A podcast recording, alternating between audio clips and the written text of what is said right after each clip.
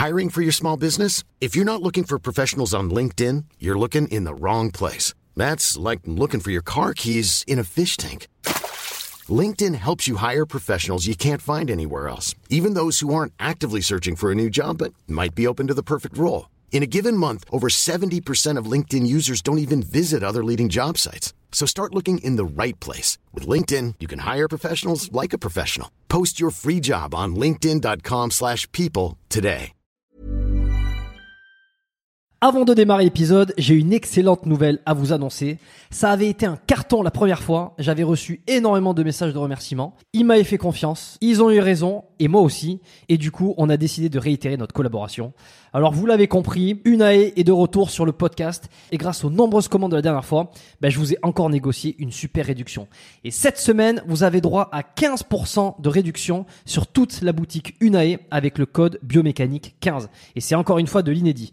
Alors, pour ceux qui étaient complètement passés à côté la dernière fois, Unae, c'est la marque de compléments alimentaires de Julien Vénesson qui fait l'unanimité dans le paysage français actuel dans le domaine de la santé et de la longévité. Ce sont des compléments d'ultra qualité avec des ingrédients de la plus haute pureté et qui sont issus de l'agriculture biologique. Ils ont une charte qualité incroyable et tout est vérifiable sur le site internet.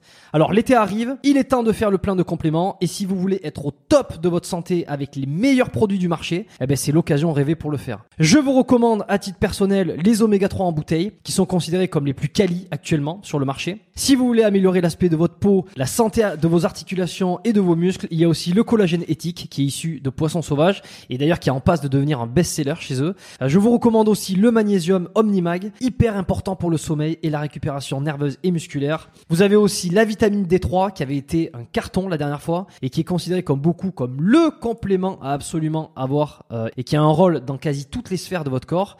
Et puis ils ont aussi plein de nouveautés. Il y a le multivitamine spécial ménopause, il y a le sommeil serein qui est une version améliorée de la mélatonine pour ceux qui ont du mal à bien dormir. Il y a aussi, euh, alors je les ai pas encore testés, mais ça a l'air d'être du lourd. C'est le biotique immunité et le biotique digestion pour booster votre système immunitaire et votre microbiote. Enfin bref, vous allez sur la boutique, vous regardez ce qu'ils proposent, vous vous régalez. C'est sur unae.fr, unae.fr.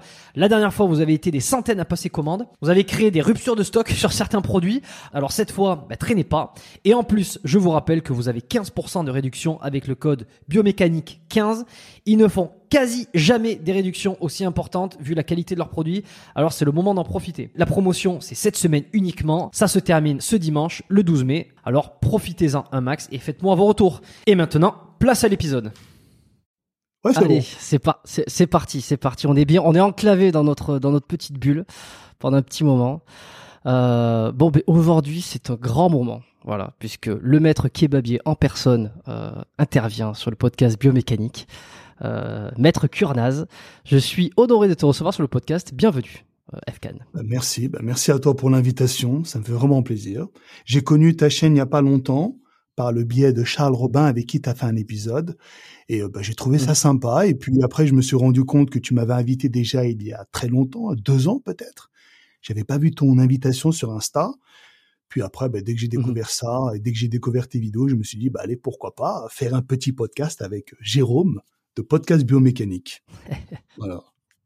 Ouais, bah écoute, c'est super effectivement. Bon, ceux qui écoutent le podcast depuis vraiment leur tout début, euh, je sais pas s'il en reste encore beaucoup qui sont arrivés vers les tout débuts parce que ça fait au moins maintenant que ce podcast existe, savent euh, que euh, ben voilà que, que que je voulais te recevoir depuis très longtemps. Donc je suis content. Quand tu m'as répondu il y a pas si longtemps, je me suis dit tiens, euh, des fois les étoiles s'alignent comme ça, on reçoit des messages et on se dit euh, il y a des trucs qui se passent et qui sont bien. Et effectivement, le précepteur euh, Charles à qui je passe un petit bonjour. Bon, on va essayer aujourd'hui euh, de, de mettre, euh, de, de lever le voile sur le mystère de, de, de Monsieur Kurnaz.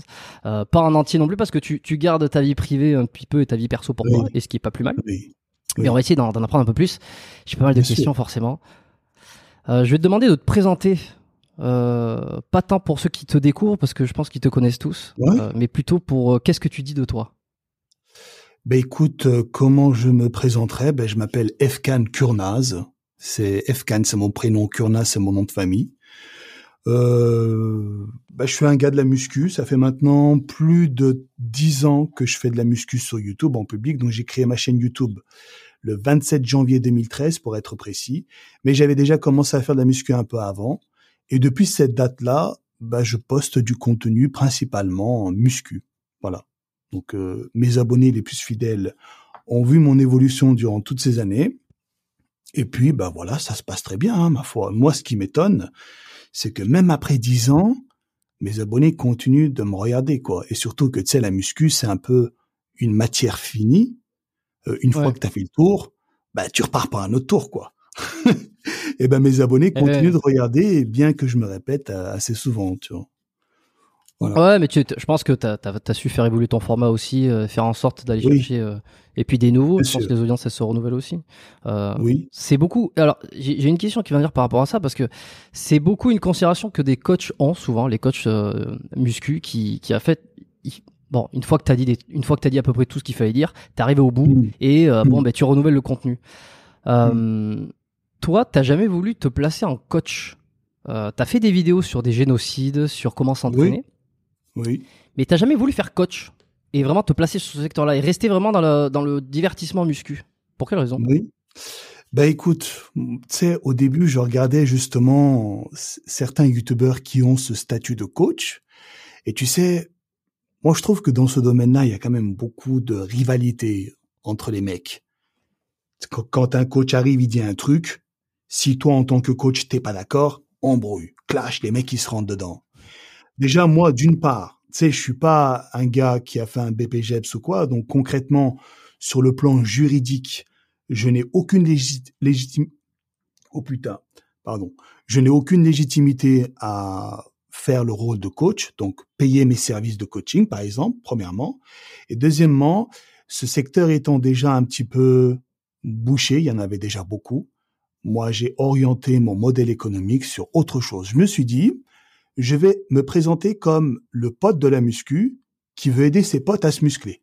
C'est comme, tu sais, quand tu vas à la salle, tu es avec tes potes, vous vous entraînez et euh, vous vous entraînez. Donc voilà, moi j'ai voulu partir plutôt vers cette direction-là. Et honnêtement, bah, j'en suis très satisfait parce que je connais un YouTuber qui est coach justement, qui m'a dit, Efkan, tu sais, si c'était à recommencer, j'aurais pris le même chemin que toi. Le mec me dit ça, gros. Parce que pareil, il se fait tout le temps critiquer, insulter, parce que tu sais, dès qu'il dit un truc, les autres ne sont pas contents. Et après, il reçoit plein de vidéos sur la gueule. Ouais, t'as dit ci, t'as dit ça, t'as dit des conneries et machin. Et franchement, bah moi, je suis bien content d'être épargné de ça, tu vois.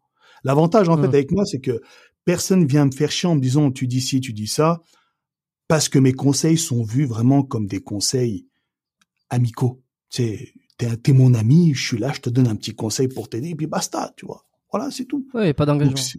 Voilà, il n'y a pas vraiment d'engagement et j'ai pas vraiment de responsabilité sur le plan légal ou même euh, c'est financier. C'est pas comme si le mec il me payait, tu vois, pour que je le coach et tout.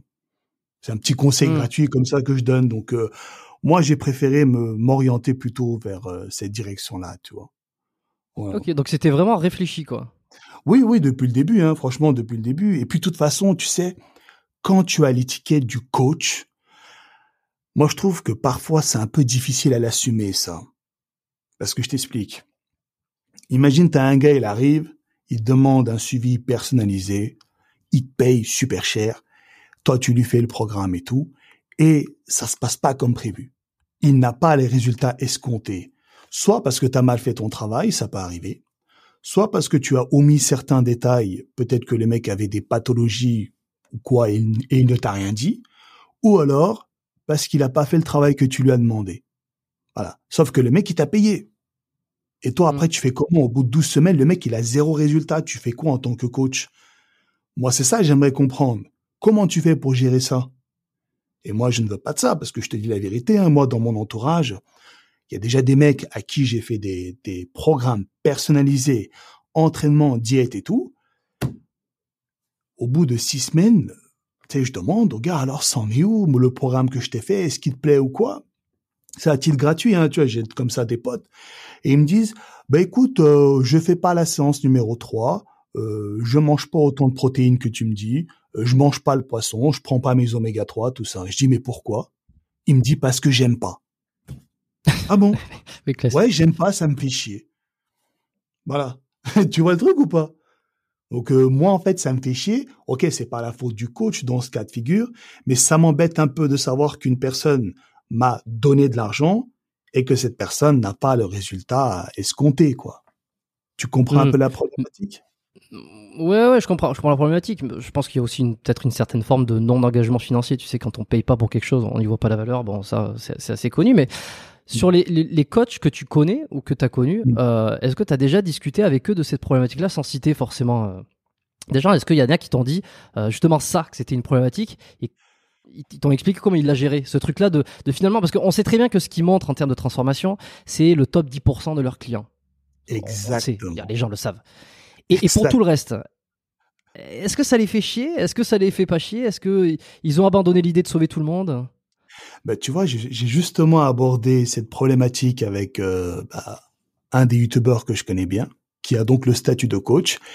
Et même à moi, il m'en parle bah, comme s'il faisait son marketing habituel. Il me dit toujours, ouais, ça se passe toujours bien. Ouais, y a jamais de problème. Pas Moi, tous les mecs Aussi, que je prends, ils se transforment tout le temps.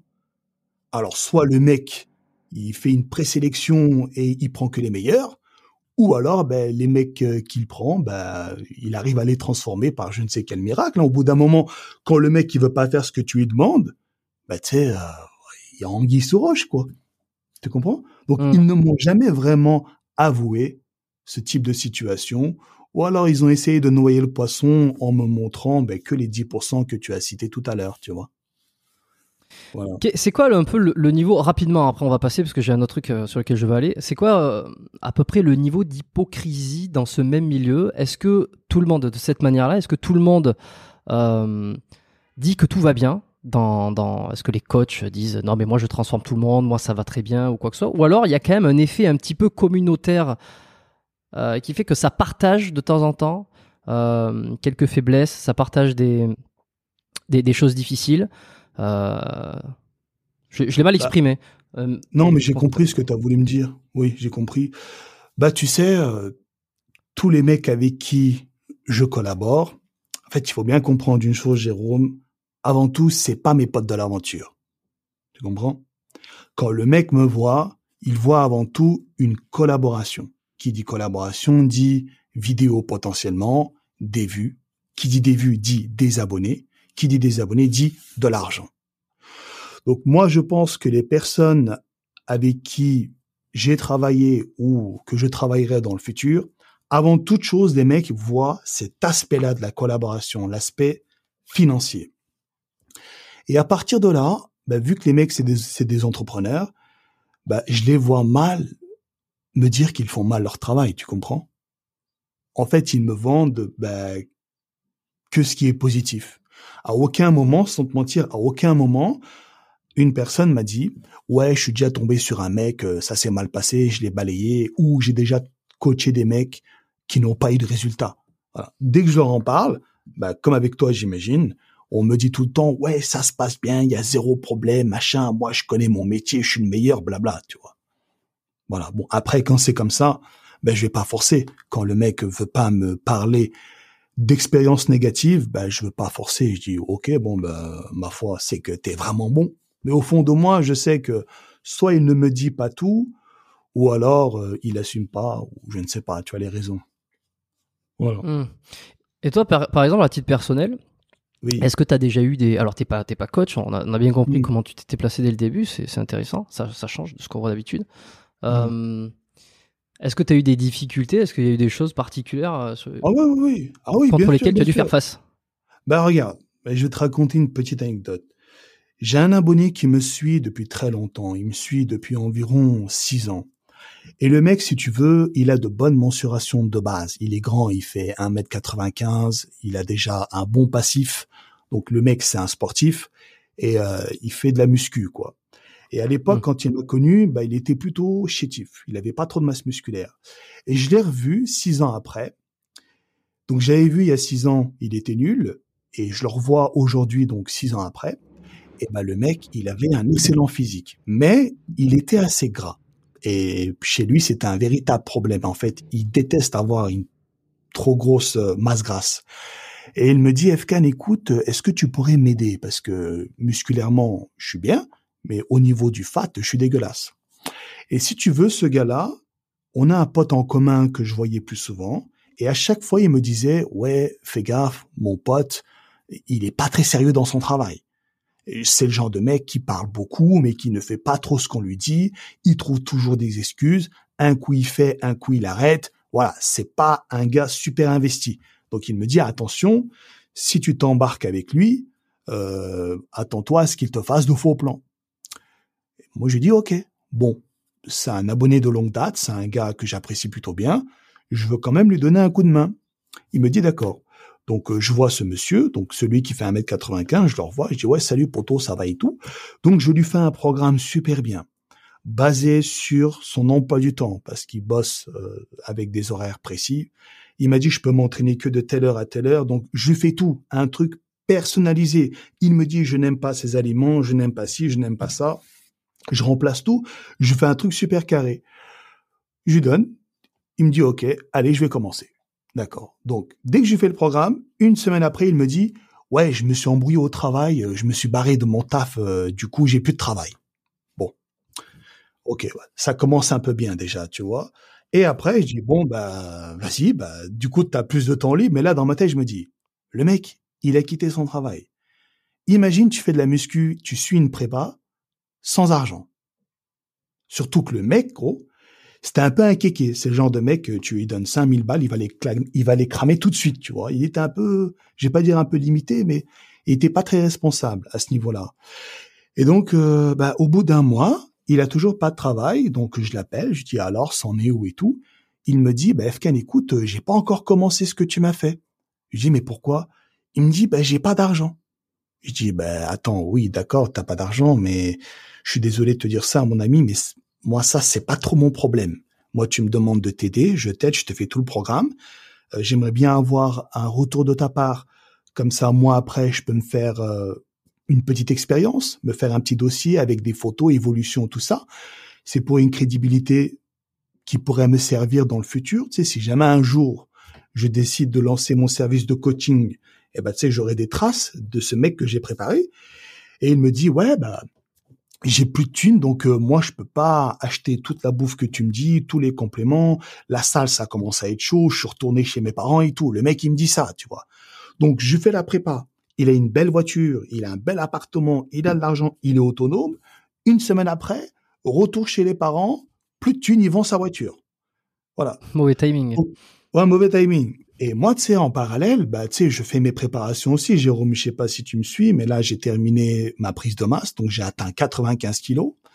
Et là, dans, voilà, dans quelques semaines, je vais commencer donc la sèche parce que j'ai une vidéo euh, transformation physique à faire pour janvier 2024. Donc, moi, tu sais, j'ai pas le temps, tu vois. Donc, euh, moi aussi, je bosse de mon côté.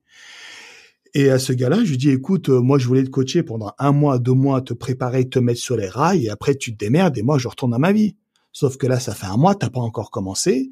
Et moi, d'ici un mois, ben, j'aurai plus le temps de m'occuper de toi comme je peux le faire maintenant. Donc, tu sais, j'allais à la salle avec lui et tout, tu sais, j'étais prêt vraiment à, à le prendre sous mon aile comme si c'était mon petit frère. Et il me dit, ouais, t'inquiète, euh, c'est bon, vas-y, euh, vas-y. Oh, demain, je fais les cours, j'achète tout, on va attaquer. Ok. Ben, une semaine, deux semaines, toujours rien. Et au bout d'un moment, je dis, bon, t'en es où? Il me dit, oh, tu sais, FKN, c'est dur, l'argent, machin. Je fais, allez, hop, hop, hop, on arrête tout de suite les conneries. Euh, moi, tu me fais pas perdre mon temps, mon ami. Je, je suis là en train de t'aider gratuitement. Je te donne de mon temps, de mon énergie. Je veux t'accompagner, je veux t'aider. Et tu me remercies comme ça. Bah non. Non. Bah si c'est comme ça, ciao. Et puis après, bah, on a coupé les ponts. La vérité, on a coupé les ponts t'as beau être un abonné qui me suit et tout depuis longtemps, mais quand tu prends mon temps et tout, et que après tu t'engages dans, un truc et que tu honores pas ton engagement, ben moi j'ai pas de temps à perdre, j'ai aussi du boulot qui m'attend, tu vois, de mon côté. Donc euh, voilà, ce gars-là, je lui ai dit, je t'aime bien, mais terminé. Hmm. Qui c'est qui t'a qui c'est qui t'a influencé un peu au début? Ou alors c'est pas qui t'a influencé, mais euh, pour voir un petit peu si on, reprend le le début, lorsque tu décides euh, lorsque tu décides de, de lancer ta chaîne et d'avoir un positionnement un petit peu comme ça de, de pote euh, qui va qui va donner des conseils muscu mais sans trop s'engager, euh, qui c'est que tu vois Il y a qui à ce moment-là Qui c'est que t'aimes bien Qui c'est alors pas que t'aimes pas, mais ouais, vers les débuts là, il y avait Thibaut, Thibaut InShape. Bah, je crois dans Thibaut, il, est, euh, il arrive quelques mois après moi, je crois. Hein. Enfin, sa chaîne ah date. ouais, sa chaîne a été créée bien avant la mienne, mais il me semble qu'il a commencé à poster quelques temps après moi, de mémoire. Alors, les, plus anciens pourront le confirmer. Mais moi, en fait, ce qui m'a vraiment donné envie, mon pote, c'est qu'à l'époque, bah, comment l'envie m'est venue Donc déjà, il y a, eu l'histoire de ma petite amie qui m'a quitté euh, avec un gars plus balèze que moi. Donc ça, c'était l'élément déclencheur. Et surtout, en fait, je traînais beaucoup sur un forum qui s'appelle jeuxvideo.com, tu dois connaître, tu vois, 1825. Et à l'époque, en fait, euh, il y avait des fois des topics de muscu. Et euh, j'arrivais, je participais comme ça aux topics de muscu. Et en fait, les gens avaient du mal à porter, à poster, pardon, leur shape. S'ils avaient un peu peur d'être vus et tout. Mais moi, je m'en battais les couilles, mon pote. J'allais dans la salle de bain, je faisais des doubles biceps et tout. Tu sais, j'avais un corps de traître hein, au début. Tu sais, j'étais pas très musclé. tu sais, je postais mes photos comme ça. Et les mecs étaient comme des dingues. Oh putain, ouais, gros, comment tu fais et tout. Ils étaient super sympas avec moi. Alors, euh, je commence à répondre à une personne, à deux personnes, à trois personnes. Et quand j'avais beaucoup de messages, je me suis dit, bah écoute, vas-y, je vais faire des vidéos. Allez, c'est l'occasion, là, c'est le bon prétexte. Je vais faire des vidéos pour aider des collègues, des amis. Tu comprends? Et c'est comme ça, je me suis dit, finalement, Hmm. ce type, cette direction-là me correspond beaucoup plus que le mec qui arrive en tant que coach, qui a l'étiquette du coach et qui a la responsabilité qui va avec. Ça, j'en veux pas. Ça, j'en veux pas. Parce que tu as bien vu tous les dramas. Il y en a eu tellement. Je vais pas te citer les noms parce que bon, je veux pas remuer le couteau dans la plaie. Mais il y a eu Mm. plein de youtubeurs qui se sont tapés dessus, qui ont eu des dramas et tout, parce que voilà, un tel disait quelque chose, l'autre était pas d'accord. Après, t'en avais un autre qui venait s'en mêler, et c'était un bordel. Et euh, voilà, donc euh, je suis bien content de ne pas avoir commencé comme ça, tu vois. Donc l'idée, moi, vraiment, Ouais. l'influence de base, c'était bah, les gars qui me demandaient de l'aide sur jeuxvideo.com à l'époque. C'est comme ça que j'ai pris euh, cette direction-là. Tu comprends? Et, et, et tu t'es inspiré de, tu t'es inspiré de gens qui avaient déjà en France, d'Américains, euh, d'où sont venus ensuite tes formes? Alors, c'est simple. Ziz, quand il est mort, enfin, quand, quand j'ai vu Ziz, mon pote, tu sais, c'était trop bizarre parce que il était tellement parfait à mes yeux à l'époque. Tu sais, faut bien remettre ça dans le contexte. hein. C'était en 2010, je crois, ou oui, 2010. J'étais abonné à sa page Facebook. Il avait 65 000 likes à l'époque, je me rappelle. C'était énorme pour l'époque. Et euh, putain, oh, il mettait sa photo, tu sais, quand il est dans le parking, là, bronzé. Il sort de l'ascenseur. Putain, moi j'ai Ah vu ça, j'étais comme un dingue. Bah tiens, c'est un peu pixelisé sur mon écran, mais euh, Ouais, c'est la photo la l'écran, plus- là. Bah, ouais, bah les abonnés doivent euh, voir. Je pense que euh, Il sort de son parking. Non, en fait, il est dans un parking avec son frère. Tu vois ou pas? Il a des pecs énormes, Euh, carrés, bien bronzés et tout. Normalement, quand tu tapes Ziz, c'est la première. Voilà, voilà. Tu vois là Ça, ça doit être celle-là. Eh, Exactement. Mec, à l'époque, tu vois ce mec-là, t'as peur. Je te jure que t'as peur. Bon, Hmm. aujourd'hui, c'est sûr qu'il est pas très massif, mais en fait, il est tellement esthétique. Et quand j'ai vu ça, j'ai montré la photo à toute la salle de muscu. Hein.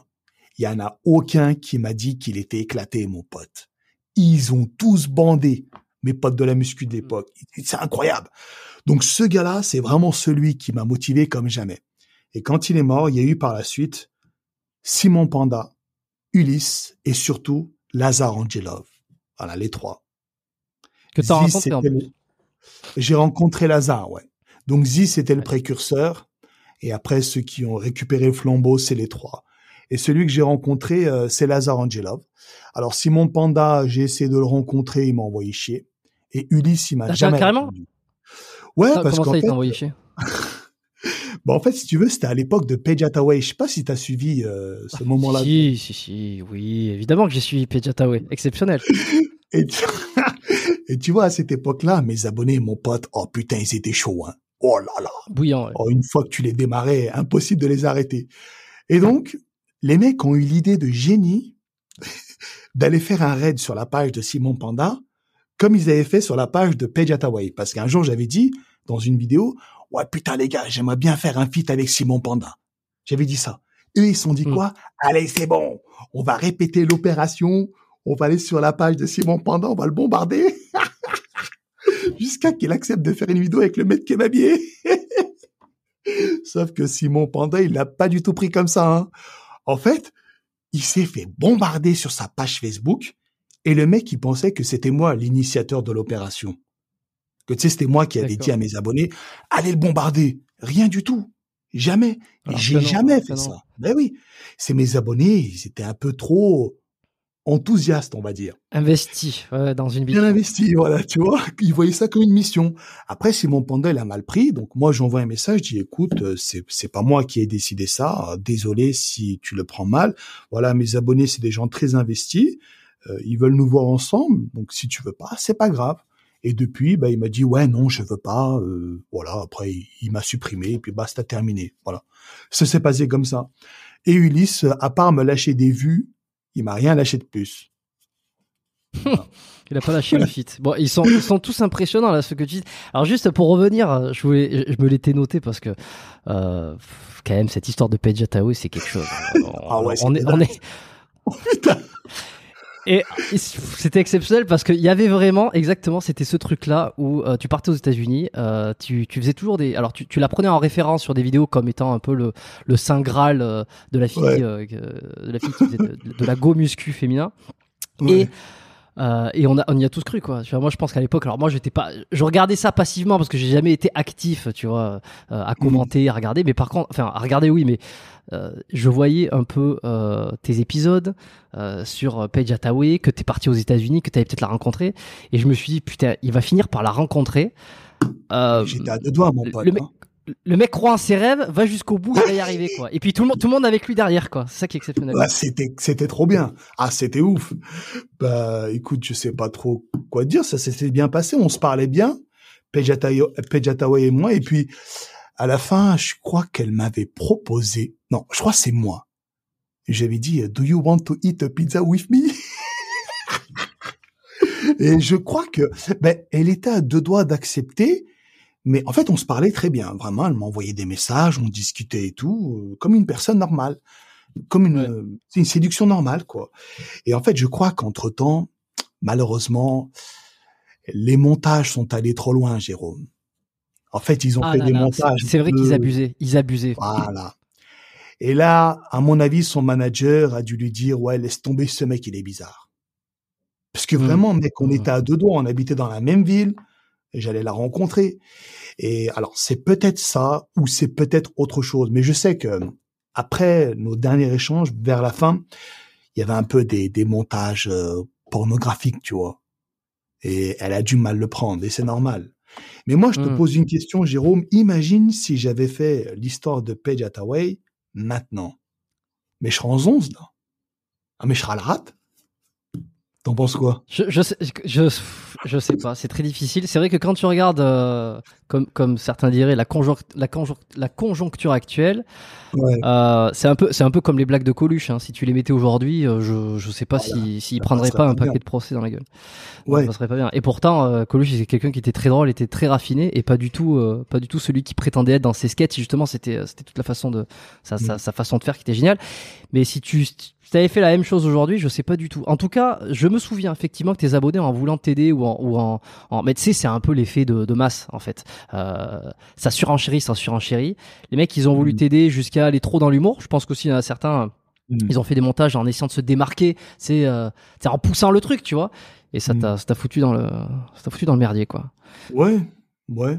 Bah, c'est peut-être ça ou c'est peut-être autre chose. Hein. Peut-être que depuis le début, elle ne voulait pas me rencontrer qu'elle voyait cela un peu comme euh, un divertissement, ma foi.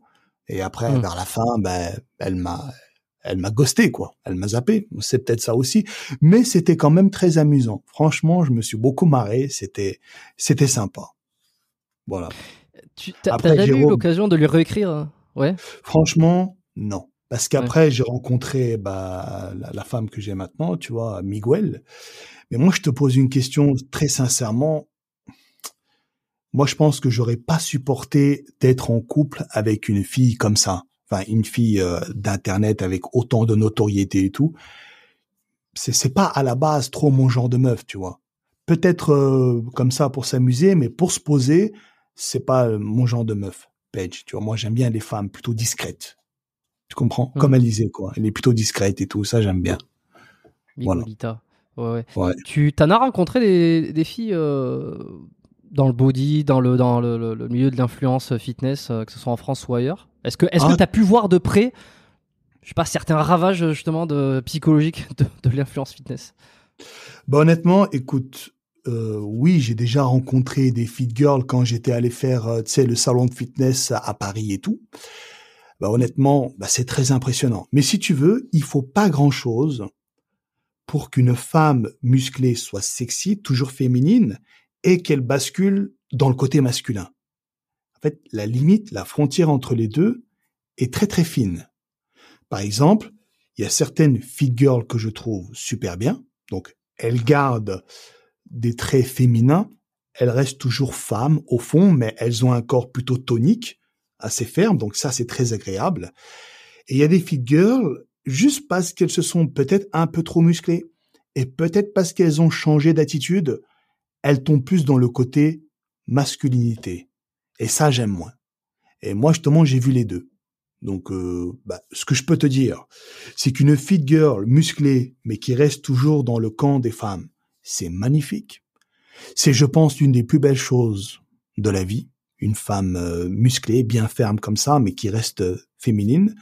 Et j'ai vu également euh, des femmes musclées avec des voix d'hommes. Alors ça, mon pote, ça fait super peur. D'ailleurs, hier, je me baladais sur Twitch et je suis tombé sur une euh, sur une femme euh, bah, full testo, tu vois, une femme de la muscu. Et putain, ça m'a Ouais. tellement secoué que j'avais partagé ça sur Insta. Je sais pas si t'as vu, mais elle Non, j'ai s'appelle j'ai pas vu, mais c'est quoi son nom ouais? Verini ni ni ni. En fait, Veri et ni ni ni euh, trois fois. Et elle est chez Prozis aussi en plus. hein, ça m'a étonné. C'est une espagnole. Pardon. Putain, ce- Voilà, ce, donc ce- c'est- ce morceau. Oh putain, ouais. Et je me baladais hier Ah sur Twitch et tu vois, je suis tombé sur ça. Donc ça, par exemple, pour moi, c'est rédhibitoire. C'est- un nom catégorique, mon pote. hein. Et pourtant, elle se comporte comme une femme. Tu la vois, elle- elle n'a pas le rôle un peu du camionneur. Euh, Mm. Elle est maniérée comme une femme, mais parce qu'elle a un physique super musclé, ça va pas. Tu sais, il y a une dissonance qui se crée dans ton cerveau. Exactement. Et il y en a une aussi, alors je sais pas si tu la connais, attends, je vais essayer de la, de la retrouver parce que j'ai pas son nom, il me semble que c'est une russe ou une ukrainienne. euh, qui est euh, qui est pareil, qui est très musclée, qui est bah, qui, qui est dans le bodybuilding parce que là on est là on est sur des filles qui pratiquent le bodybuilding donc euh, Mm. euh, je veux dire on sait on sait ce que ça implique en tout cas les, les auditeurs euh, ils le savent. Euh, ah je sais pas, je vais peut-être pas la retrouver. Euh, je sais- je- attends vite fait. Ouais, tranquille. hein. Non, je, je vais pas avoir son nom. Si, c'est bon, je l'avais là. Euh, Va- je crois que c'est Va- Vladislava Galagan. Je vais essayer de l'afficher, comme ça tu, tu, vas, tu vas voir. Et en fait, elle est magnifique de tête. C'est ça qui est très très perturbant. C'est qu'elle est incroyable. Elle a un visage euh, vraiment euh, magnifique. Et elle a un corps euh, bah, de bodybuildeuse. donc, ah oui, oui, si, si, bah, si, je la connais. Elle, bah, Alizé me l'a montré il y a juste une heure, là. Elle est partie à la muscu avant de montrer, euh, avant de partir, elle m'a montré cette meuf. ouais, Et elle m'a dit la même chose que toi. Elle a un visage très féminin, magnifique, c'est malade. mais, mais son corps, en fait, on dirait vraiment que c'est un Photoshop, gros. T'as Ouais, pas bah, l'impression qu'ils ont pris euh, la tête d'une meuf random et qu'ils l'ont mise sur le corps d'un homme. C'est trop bizarre. C'est exactement Donc ça. moi, bah, dans les salons et tout, j'ai vu des meufs comme ça. Et mon pote, je te jure que c'est super impressionnant. hein.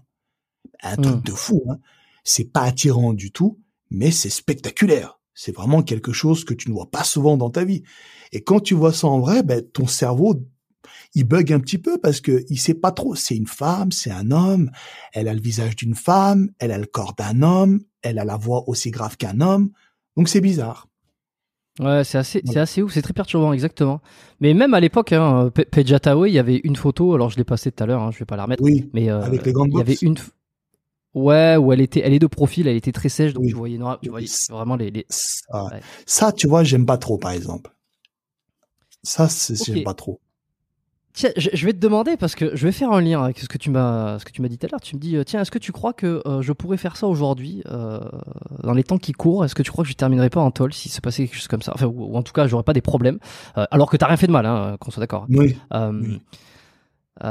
Qu'est-ce que tu penses de la société d'aujourd'hui sur euh, sur le est-ce que tu est-ce que tu trouves ça bien? Alors toi tu, tu parles d'un point de vue personnel tu n'aimes pas ces physiques là chez les femmes par exemple.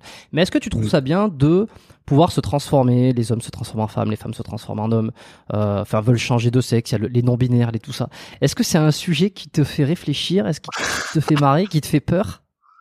Jérôme mon ami euh, terrain très glissant ça.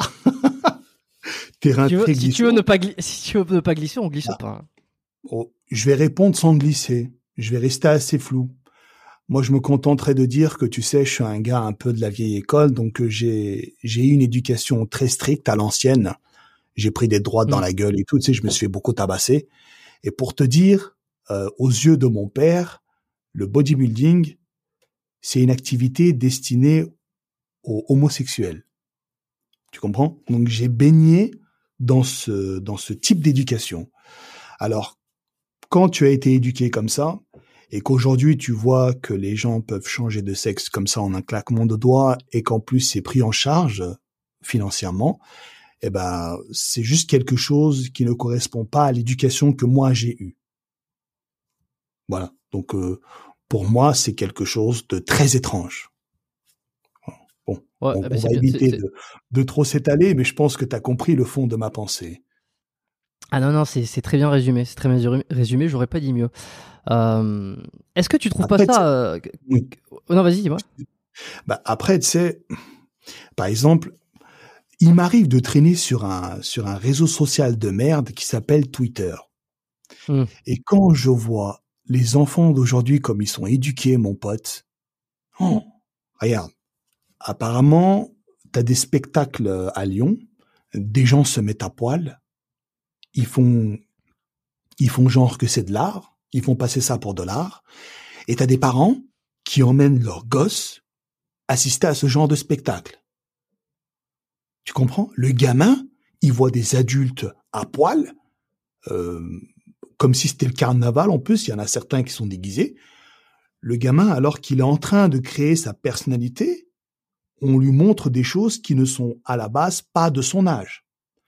Dans l'éducation que j'ai eue, euh, je pouvais pas voir euh, des gens à poil quand j'avais 8, 9 ou 10 ans, par exemple. C'était totalement interdit. Et si j'avais le malheur de regarder ça, mon père m'attrapait et mettait une droite dans la gueule. Tu comprends? Donc quand je regarde comment les enfants se font éduquer aujourd'hui, ben, je ne te cache pas que ça m'inquiète un petit peu. Après, attention, ma mentalité est basée, j'opère en fait avec l'éducation que j'ai eue. Peut-être que pour certains aujourd'hui, ce type d'éducation est tout à fait normal, donc celle que les enfants ben, subissent aujourd'hui. Mais moi, à mon époque, tu faisais des trucs comme ça, ben, on te défonçait la gueule. Voilà. D'ailleurs, Le j'ai une histoire comme ça. Ouais, bon, on appelle ça le progrès. ouais. J'ai une histoire comme ça, si tu veux te raconter. Euh, j'étais, euh, on n'était pas encore en Turquie en fait. C'était les grandes vacances et on partait en Turquie en voiture. J'étais un gamin, tu vois, donc euh, on faisait beaucoup ça à notre époque. Et si tu veux, on partait de la France en voiture, on passait par euh, l'Italie, on arrivait au sud de l'Italie, on prenait le bateau, on arrive en Grèce et après, en voiture, on traversait la Grèce pour arriver en Turquie. Et je sais plus c'était dans quel pays. Mais j'étais gamin, je devais avoir euh, 8 ou 9 ans, grand max. Il me semble que c'était en Grèce. À un moment, on s'arrête comme ça, dans, dans une aire de, de repos, au bord de la route, et puis pour faire une pause. Donc euh, moi je suis là, tu sais, je sors, euh, je mange un petit truc avec ma mère et tout, elle me fait un petit casse-dalle. Et là, gros, t'as un gars qui arrive devant nous. Il se met à 3 mètres grand max. Le mec se défroque, il pisse devant nous et je vois sa tub. D'accord, je suis un enfant. C'est simple. Mon père a vu ça. Putain, j'ai vu mon pote son visage. Un visage d'assassin. Il est arrivé vers le mec, alors qu'il était en train de pisser, il lui a mis une grosse patate dans la gueule. Il a marave son oncle. Il lui a dit, il lui a parlé à moitié en français et en turc. En gros, lui disait, pourquoi tu montes ta tub à mon fils? T'as pas honte? Tu veux que je te défonce la gueule? Tu comprends? Donc moi, si tu veux, j'ai connu des trucs comme ça.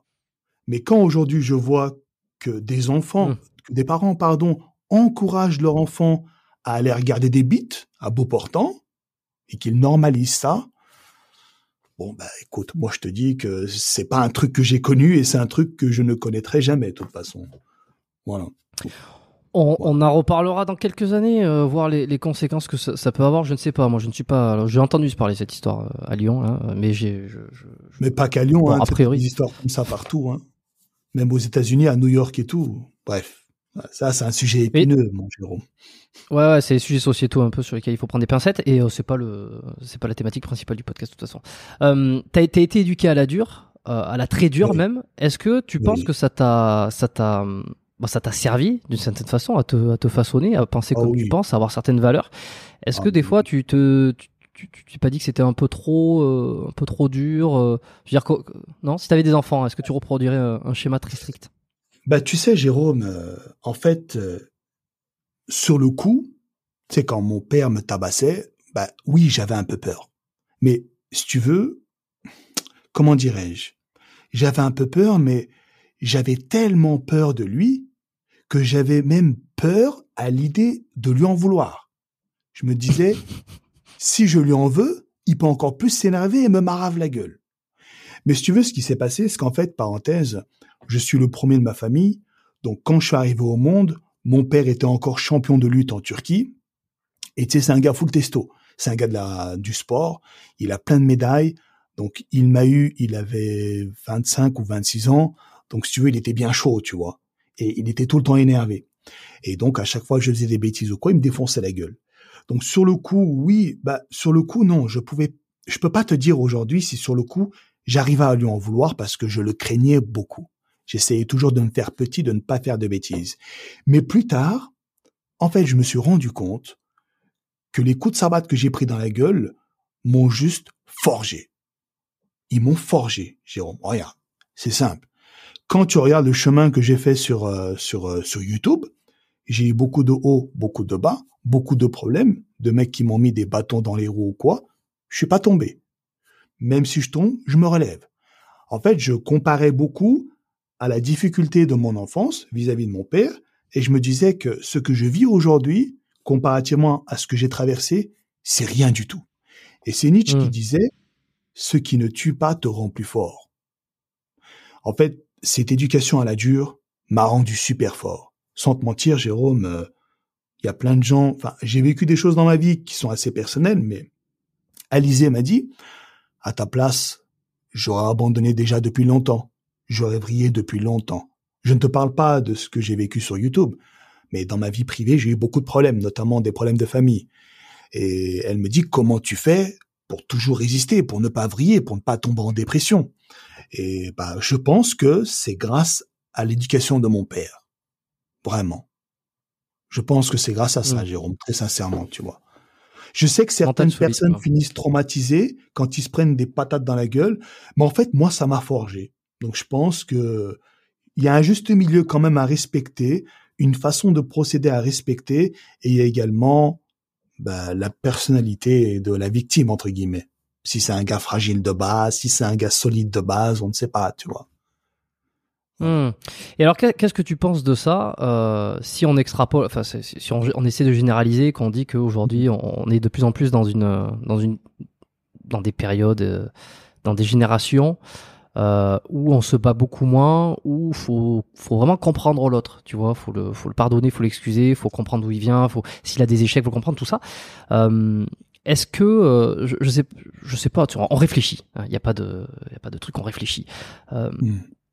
Est-ce que tu penses que ça t'a servi, par exemple, dans la musculation, de ne pas lâcher dans un sport, d'aller chercher des perfs, d'aller euh, là où, par exemple, tu vois, tu m'as expliqué euh, l'exemple de, de quelqu'un que tu voulais suivre, euh, qui n'était, euh, qui ne suivait pas le pro, trop programme, qui n'était pas trop investi. Un peu ce manque de finalement se battre, travailler. En fait, mmh. c'est difficile. Tout, tout, tout ce qu'on fait. Tout ce qu'on fait est difficile si tu veux le faire bien dans la vie, que ça soit monter une chaîne YouTube, monter un podcast, monter, euh, oui. te construire un physique, enfin peu importe, monter tout une entreprise. Tout est dur tout est dur. La, la vie est dure, c'est comme ça. C'est comme ça. Ouais, la vie est super dure. Ah oui, non, mais là, tu as parfaitement résumé. Donc, honnêtement, moi, tu sais, c'est vrai que j'ai remarqué ça aussi. Aujourd'hui, quand quelqu'un n'arrive pas à faire quelque chose, eh bien, au lieu de laisser agir la sélection naturelle, tu veux essayer de le sauver. Alors oui, c'est bien. tu veux le sauver. Mais quand tu veux le sauver en entretenant la médiocrité, c'est travailler contre lui. C'est aller contre lui. Tu peux pas dire à quelqu'un qui est nul dans un domaine qu'il est bon. Ça serait lui mentir. Tu peux peut-être éventuellement essayer de l'aider pour le rendre meilleur, mais s'il n'y arrive pas, l'inciter à une reconversion, par exemple. Mais de là à dire que t'es bon alors que t'es nul, pour moi, c'est entretenir la merde. Et ça, c'est pas bon du tout. Donc, c'est ce que je remarque, moi, actuellement. voilà. Tu dis la vérité. Ouais, ouais, mais oui, oui, il y avait, y avait pas vraiment de question. C'était plus pour, pour réfléchir. Est-ce que quand tu, quand t'as quelqu'un, euh, enfin, comment tu te places toi, tu vois, parce que t'es, t'as cette valeur-là. Et moi, c'est Tu le dis à la personne, tu, tu, tu, tu le dis en face, tu, tu te dis bon, allez, je, je, dis, je dis rien, je m'en fous, c'est pas mes affaires. T'essaies de te placer en, comment tu te places? Tu vois, donc c'est pour ça également qu'être coach dans ce cas de figure, c'est horrible. En face de toi, t'as un âne, le mec qui pue la merde et il te paye pour que tu le transformes. Mais ça marche pas, gros. Tu tu vas pas devenir euh, un basketteur comme euh, James LeBron si tu fais 1m50. Tu comprends? Moi, mmh. comment je fais, gros, dans, dans, mon, dans mon cas, toujours, à mes abonnés, moi, j'explique ma méthode. Et honnêtement, il y en a plein qui ne l'approuvent pas. C'est pour ça que moi, ma communauté, c'est vraiment des bodybuilders hardcore. C'est des mecs qui n'ont pas peur de souffrir. Mes abonnés, quand je les rencontre dans les salles de muscu, c'est que des tueurs. Les mecs n'ont pas peur des leg day. Ils n'ont pas peur de, faire des paires de fous, des prépas de fous. Il faut courir une heure pour sécher tous les jours, ils vont le faire. Faut manger conjac, ils vont le faire. C'est vraiment des mecs durs. Et si tu veux, avec toutes ces années, je pense que ça a filtré un petit peu et il reste que les meilleurs. C'est pour ça que à chaque fois, mec, que je rencontre mes abonnés dans les salles de muscu, Jérôme, putain, t'as peur. À côté d'eux, moi, je passe pour un random. Enfin, j'extrapole un petit peu, mais je suis déjà tombé vraiment sur de gros bébés. Donc, euh, écoute, moi, c'est comme ça que je fais. Je ne force jamais quelqu'un à faire quelque chose qu'il n'arrive pas à faire ou qu'il ne veut pas faire. Je lui montre juste comment moi je procède à titre personnel. Soit le mec reste avec moi, il essaye et il continue avec moi, ou alors il se dit ouais, Efkan c'est un ancien, euh, c'est un blédard, il oublie qu'en 2023, on a découvert de nouvelles méthodes pour se muscler. Allez, je vais aller voir ailleurs. Voilà. C'est soit l'un, soit l'autre. Mais Jérôme, entre nous, quand tu regardes l'histoire, à la muscu, il n'y a qu'un seul truc qui marche à tous les coups. C'est la surcharge progressive. Et il y a des gens qui ne veulent pas l'appliquer.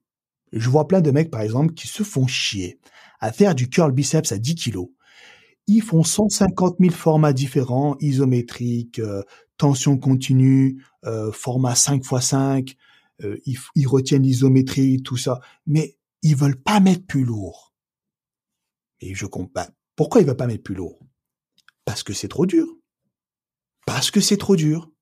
Et pour en revenir à ce que tu disais, ben je pense que les gens cherchent avant tout la facilité, parce qu'aujourd'hui, comme tu as dit, au lieu de bousculer son prochain, on essaie toujours de, le rassurer en disant écoute si t'es nul c'est pas grave on va trouver des solutions et tout. Et je pense qu'à force de subir ce genre d'informations à longueur de journée ben les mecs relativisent quoi.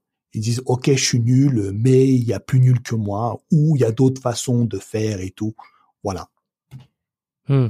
et puis il y a un autre piège oui dis-moi non, non, non, non, il est pas long ton monologue. Non, non, et puis il y a aussi le, le, piège inverse qui est de se comparer avec tout ce qu'on voit sur les physiques Instagram. Euh, et, alors, c'est c'est le c'est le c'est le paradoxe.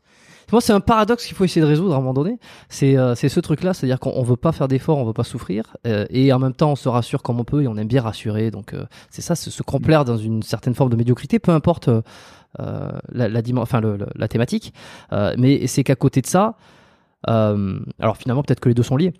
À côté de ça, euh, tout ce que tu vois euh, sur l'internet, donc sur les réseaux, sur Instagram, te pousse à te à te percevoir toujours comme plus mauvais que ce que tu n'es. C'est très bizarre, hein, tu vois. Oui, c'est vrai. Bah moi j'ai défini cela par le matrixage. T'es dans t'es dans la matrice. En fait, oui, à force de regarder des physiques de fou, ben tu te fais matrixer quoi. Tu te dis que toi dans ta dimension à toi t'es une merde et pour exister, il faut être dans la dimension de ces mecs-là qui sont chargés, quoi. Donc dans la matrice. pas chargé ou chargé, hein, ça dépend. Il y a des gens qui ont d'excellents physiques, et moi le premier. À force de consommer euh, de l'Instagram, des physiques de fou furieux, malgré mes 95 kilos, je me trouve maigre. Et c'est là que je me dis, putain, mon cerveau est en train de fumer. Et c'est pour cette raison que je passe très peu de temps maintenant sur Instagram. En fait, je me connecte sur Instagram juste pour poster mes, mes stories de muscu et répondre à quelques messages. Mais l'onglet explorer, regarder un peu les photos, tout ça, j'évite. Pour te dire, je me suis même désabonné de Simon Panda, par exemple. Il y a pas longtemps. Parce que j'en avais marre de voir des, son physique de fou. Et tu sais, après, bah, toi, tu dis, mais moi, je suis une merde. Au bout d'un moment, tu comprends? C'est comme mmh. quand tu vois des voitures de luxe à longueur de journée sur YouTube, tu dis, mais finalement, la norme, on dirait, c'est d'avoir une Ferrari. Alors que non, il y a plein d'autres voitures beaucoup plus modestes qui existent et qui sont magnifiques. Mais non, à force de voir le top du top du top, pour toi, la norme, ça devient ça. Ça devient le très haut de gamme. Et c'est pas bon du tout. Donc en fait, ça altère ta vision des choses, la réalité des choses. Donc euh, c'est pour ça que moi j'ai j'ai balayé tout ce que je pouvais et maintenant je consomme je consomme avec modération Instagram. Voilà. Hmm. D'ailleurs, euh, effectivement, euh, tu, tu sors, euh, tu, tu, vois des, des, Ferrari, il n'y en a pas beaucoup à l'extérieur. Euh, et des mecs ultra balèzes dans les salles de sport, il n'y en a pas non plus. Donc, il y a vraiment ce truc du tu traînes sur les réseaux, tu, tu, tu, tu, complexes, entre guillemets, ça dépend qui tu suis. C'est ça. Et, et, et, une fois que tu es dans la réalité, tu es rassuré, donc tu fais plus rien. Enfin, je sais pas, ça, il doit y avoir un, espèce de. Oui, de lien en ça. plus, surtout, surtout que moi, j'ai connu la vie avant Internet et après Internet. Hmm. Quand Internet est arrivé. Donc maintenant, quand je me coupe assez d'Internet, j'arrive à renouer pleinement avec la vraie vie. Et c'est beaucoup plus appréciable comme ça. Et euh, donc c'est pour ça que... Oui, dis-moi.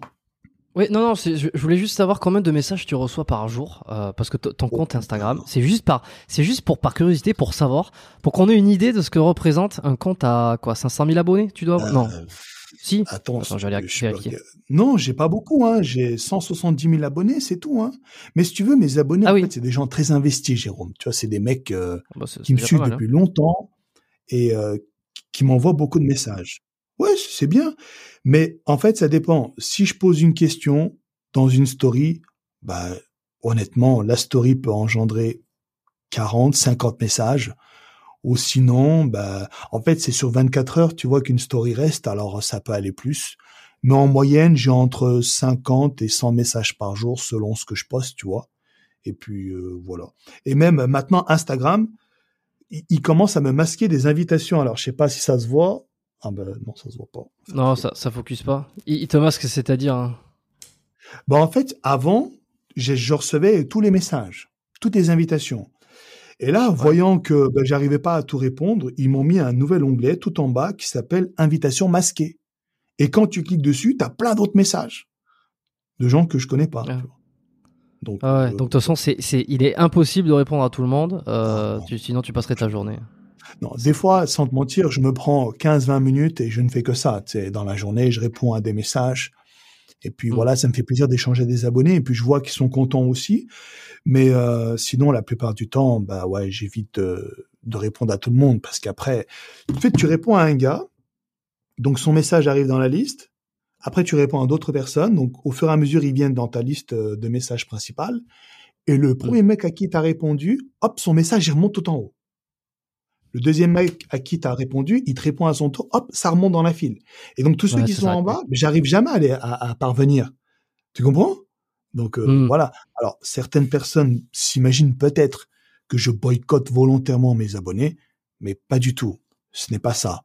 C'est juste que physiquement, j'en suis incapable. Je peux pas répondre à tout le monde. J'aimerais bien, mais physiquement, humainement, ce n'est pas possible. Parce que là, dans la journée, je bosse aussi, c'est, je fais pas que ça, tu vois. Donc Mm. euh, voilà, faut pas m'en vouloir pour ça. Ouais, comme ça, c'est clair. Euh, est-ce que je peux demander ton âge? Ouais, j'ai eu 36 ans il y a pas longtemps. Le 10 Ah, mais tu vois, je suis surpris que tu. Mais, alors, mais je, bon, je, je me doutais que tu avais autour de, voilà, autour de 34, 36, quelque chose comme ça. Non, mais je vrai me demandais si t'allais, blagues. ça allait botter en touche. Et oui, t'as fait des blagues, et puis surtout, t'as toujours voulu garder secret ton âge, je sais pas pourquoi. Ouais, non, pff, de toute façon, c'est facile à trouver mon âge, hein, juste que je trouvais ça amusant, et puis là, bah ouais, j'ai voulu le dire, et voilà. Dis, ouais, j'ai 36 ans. Mais euh, après, euh, Jérôme, sans te mentir, euh, c'est pas pour me lancer des fleurs. Hein. Mais moi, j'ai des potes de 36 ans. Ils sont tous des glingues, mon pote. Ils sont tout cassés. Ils ont des problèmes de partout. Moi, franchement, je touche du bois. Pour le moment, je m'en sors bien et j'en suis très satisfait. À ton avis, c'est grâce à quoi? La muscu? Ah, Gundy l'a dit, hein. Euh, ouais, la meilleure même en plus. Ouais, la meilleure activité anti-âge, c'est la muscu et tout ce qui va avec, la nutrition, le repos, l'hygiène de vie et tout. Donc euh, voilà. Ça présente. Tu, alors, deux, questions. La première, euh, est-ce que tu as senti à partir de la trentaine une diminution un petit peu de, de tes performances, de, ton, de ta qualité euh, euh de récupération? Je vais dire un truc totalement dingue. Mais j'en ai même fait une vidéo, mais je vais t'en parler. En fait, ce qui se passe, c'est que oui, arrivé à 30 ans, il se passe un truc dans ta vie. C'est que tu le veuilles ou non, ton physique change un petit peu. Déjà, moi, ce qui m'a le plus euh, percuté, c'est que tu mets beaucoup plus de temps à récupérer. ma force, je l'ai gardée. Mais avant, je pouvais faire par exemple trois leg day par semaine.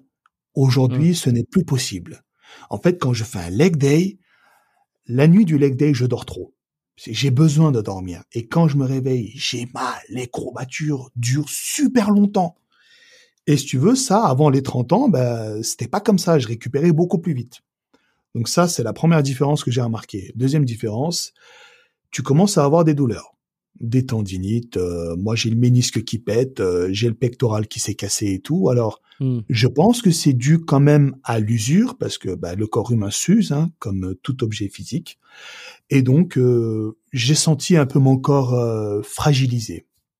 Donc, ça a duré comme ça jusqu'à cette année. Et qu'est-ce qui se passe, Jérôme? Donc je rappelle, hein, mes performances restaient correctes, elles montaient pas, elles descendaient pas, mais j'avais des pathologies qui se développaient et surtout je mettais beaucoup de temps à récupérer. Et là, dernièrement, donc euh, je fais le Ramadan, tu sais. Cette année, j'ai fait le Ramadan. Écoute bien. Pendant la période du Ramadan, j'ai gagné 20 à 30% de force sur l'ensemble de mon corps. En fait, je faisais le jeûne toute la journée, je mangeais pas. Je mangeais le soir à 21h et tout de suite après, j'allais m'entraîner. Donc je rappelle, le repas de 21h en ramadan, c'est le plus gros. Hein. tu pètes ta dalle toute la journée, quand c'est à 21h, tu casses la tu Casses le jeûne, ouais. Hmm. et tu manges beaucoup. Et normalement, tu es censé être un peu ballonné, tu sais, la digestion est censée te fatiguer un petit peu. Eh ben, pas du tout, mon pote. Écoute, hein, j'arrive à la salle. Ouais, je t'ai sorti des performances, Jérôme. Écoute, 130 kilos développé incliné. Squats alors qu'habituellement je suis à 100 kilos. Squat 140 kilos. Habituellement je suis à 100 kilos. Développé épaule à la machine comme ça militaire. 60 kilos de chaque côté. À, aux haltères. 45 ou 40 ou 45 kilos dans chaque main. Curl. Curl biceps. 70 kilos. Je faisais au moins 6 reps. Euh, traction lestée, en pronation, je mettais 30 kilos sur moi. Alors qu'habituellement, je suis au pas de corps. Et je comprenais pas. J'en ai même fait une vidéo. Et du coup, ben, moi qui comprenais pas, donc j'en ai profité pour demander l'avis à mes abonnés.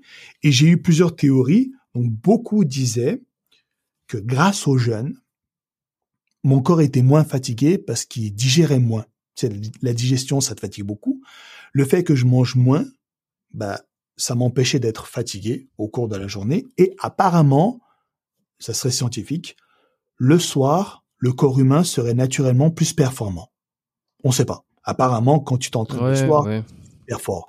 Mais de là à justifier un gain de 30% de force sur l'ensemble du corps, ça me paraît bizarre. En fait, c'était tellement bizarre que il y avait un petit côté mystique, tu vois, j'aimais bien.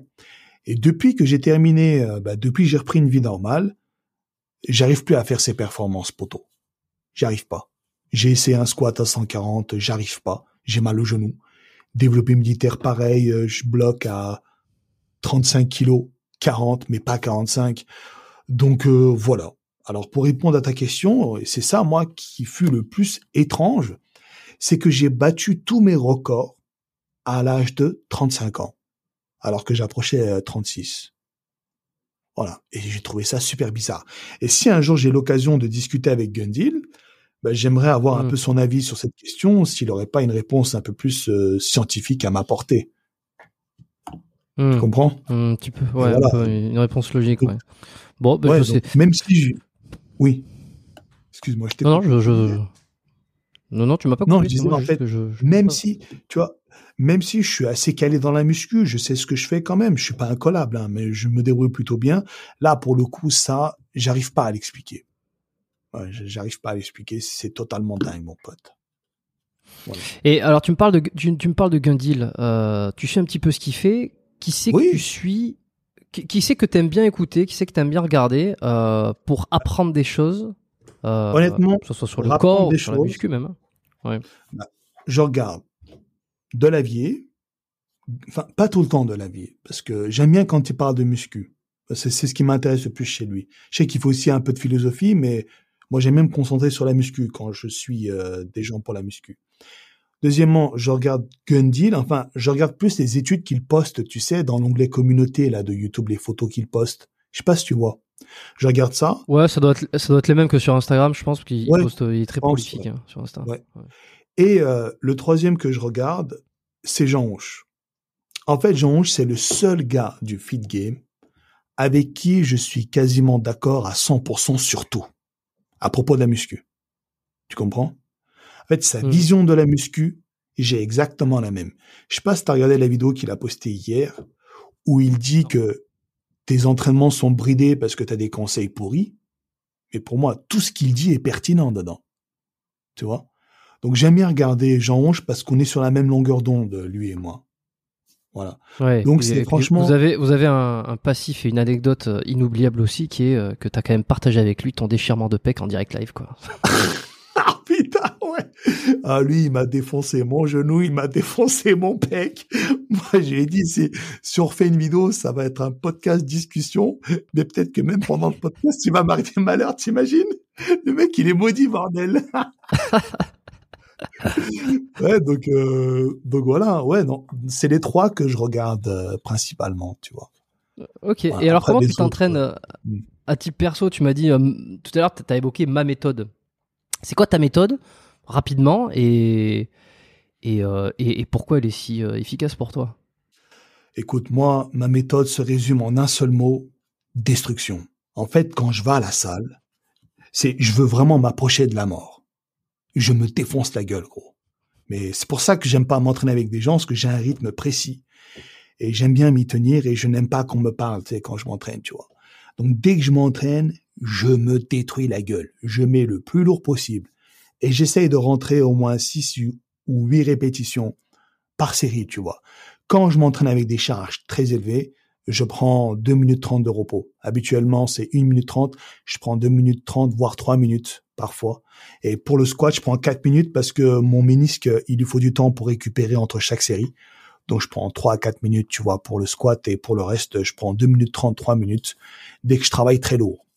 Donc ça, quand je suis en odyssée de la masse, donc dès que je suis en prise de masse, c'est ce que je fais.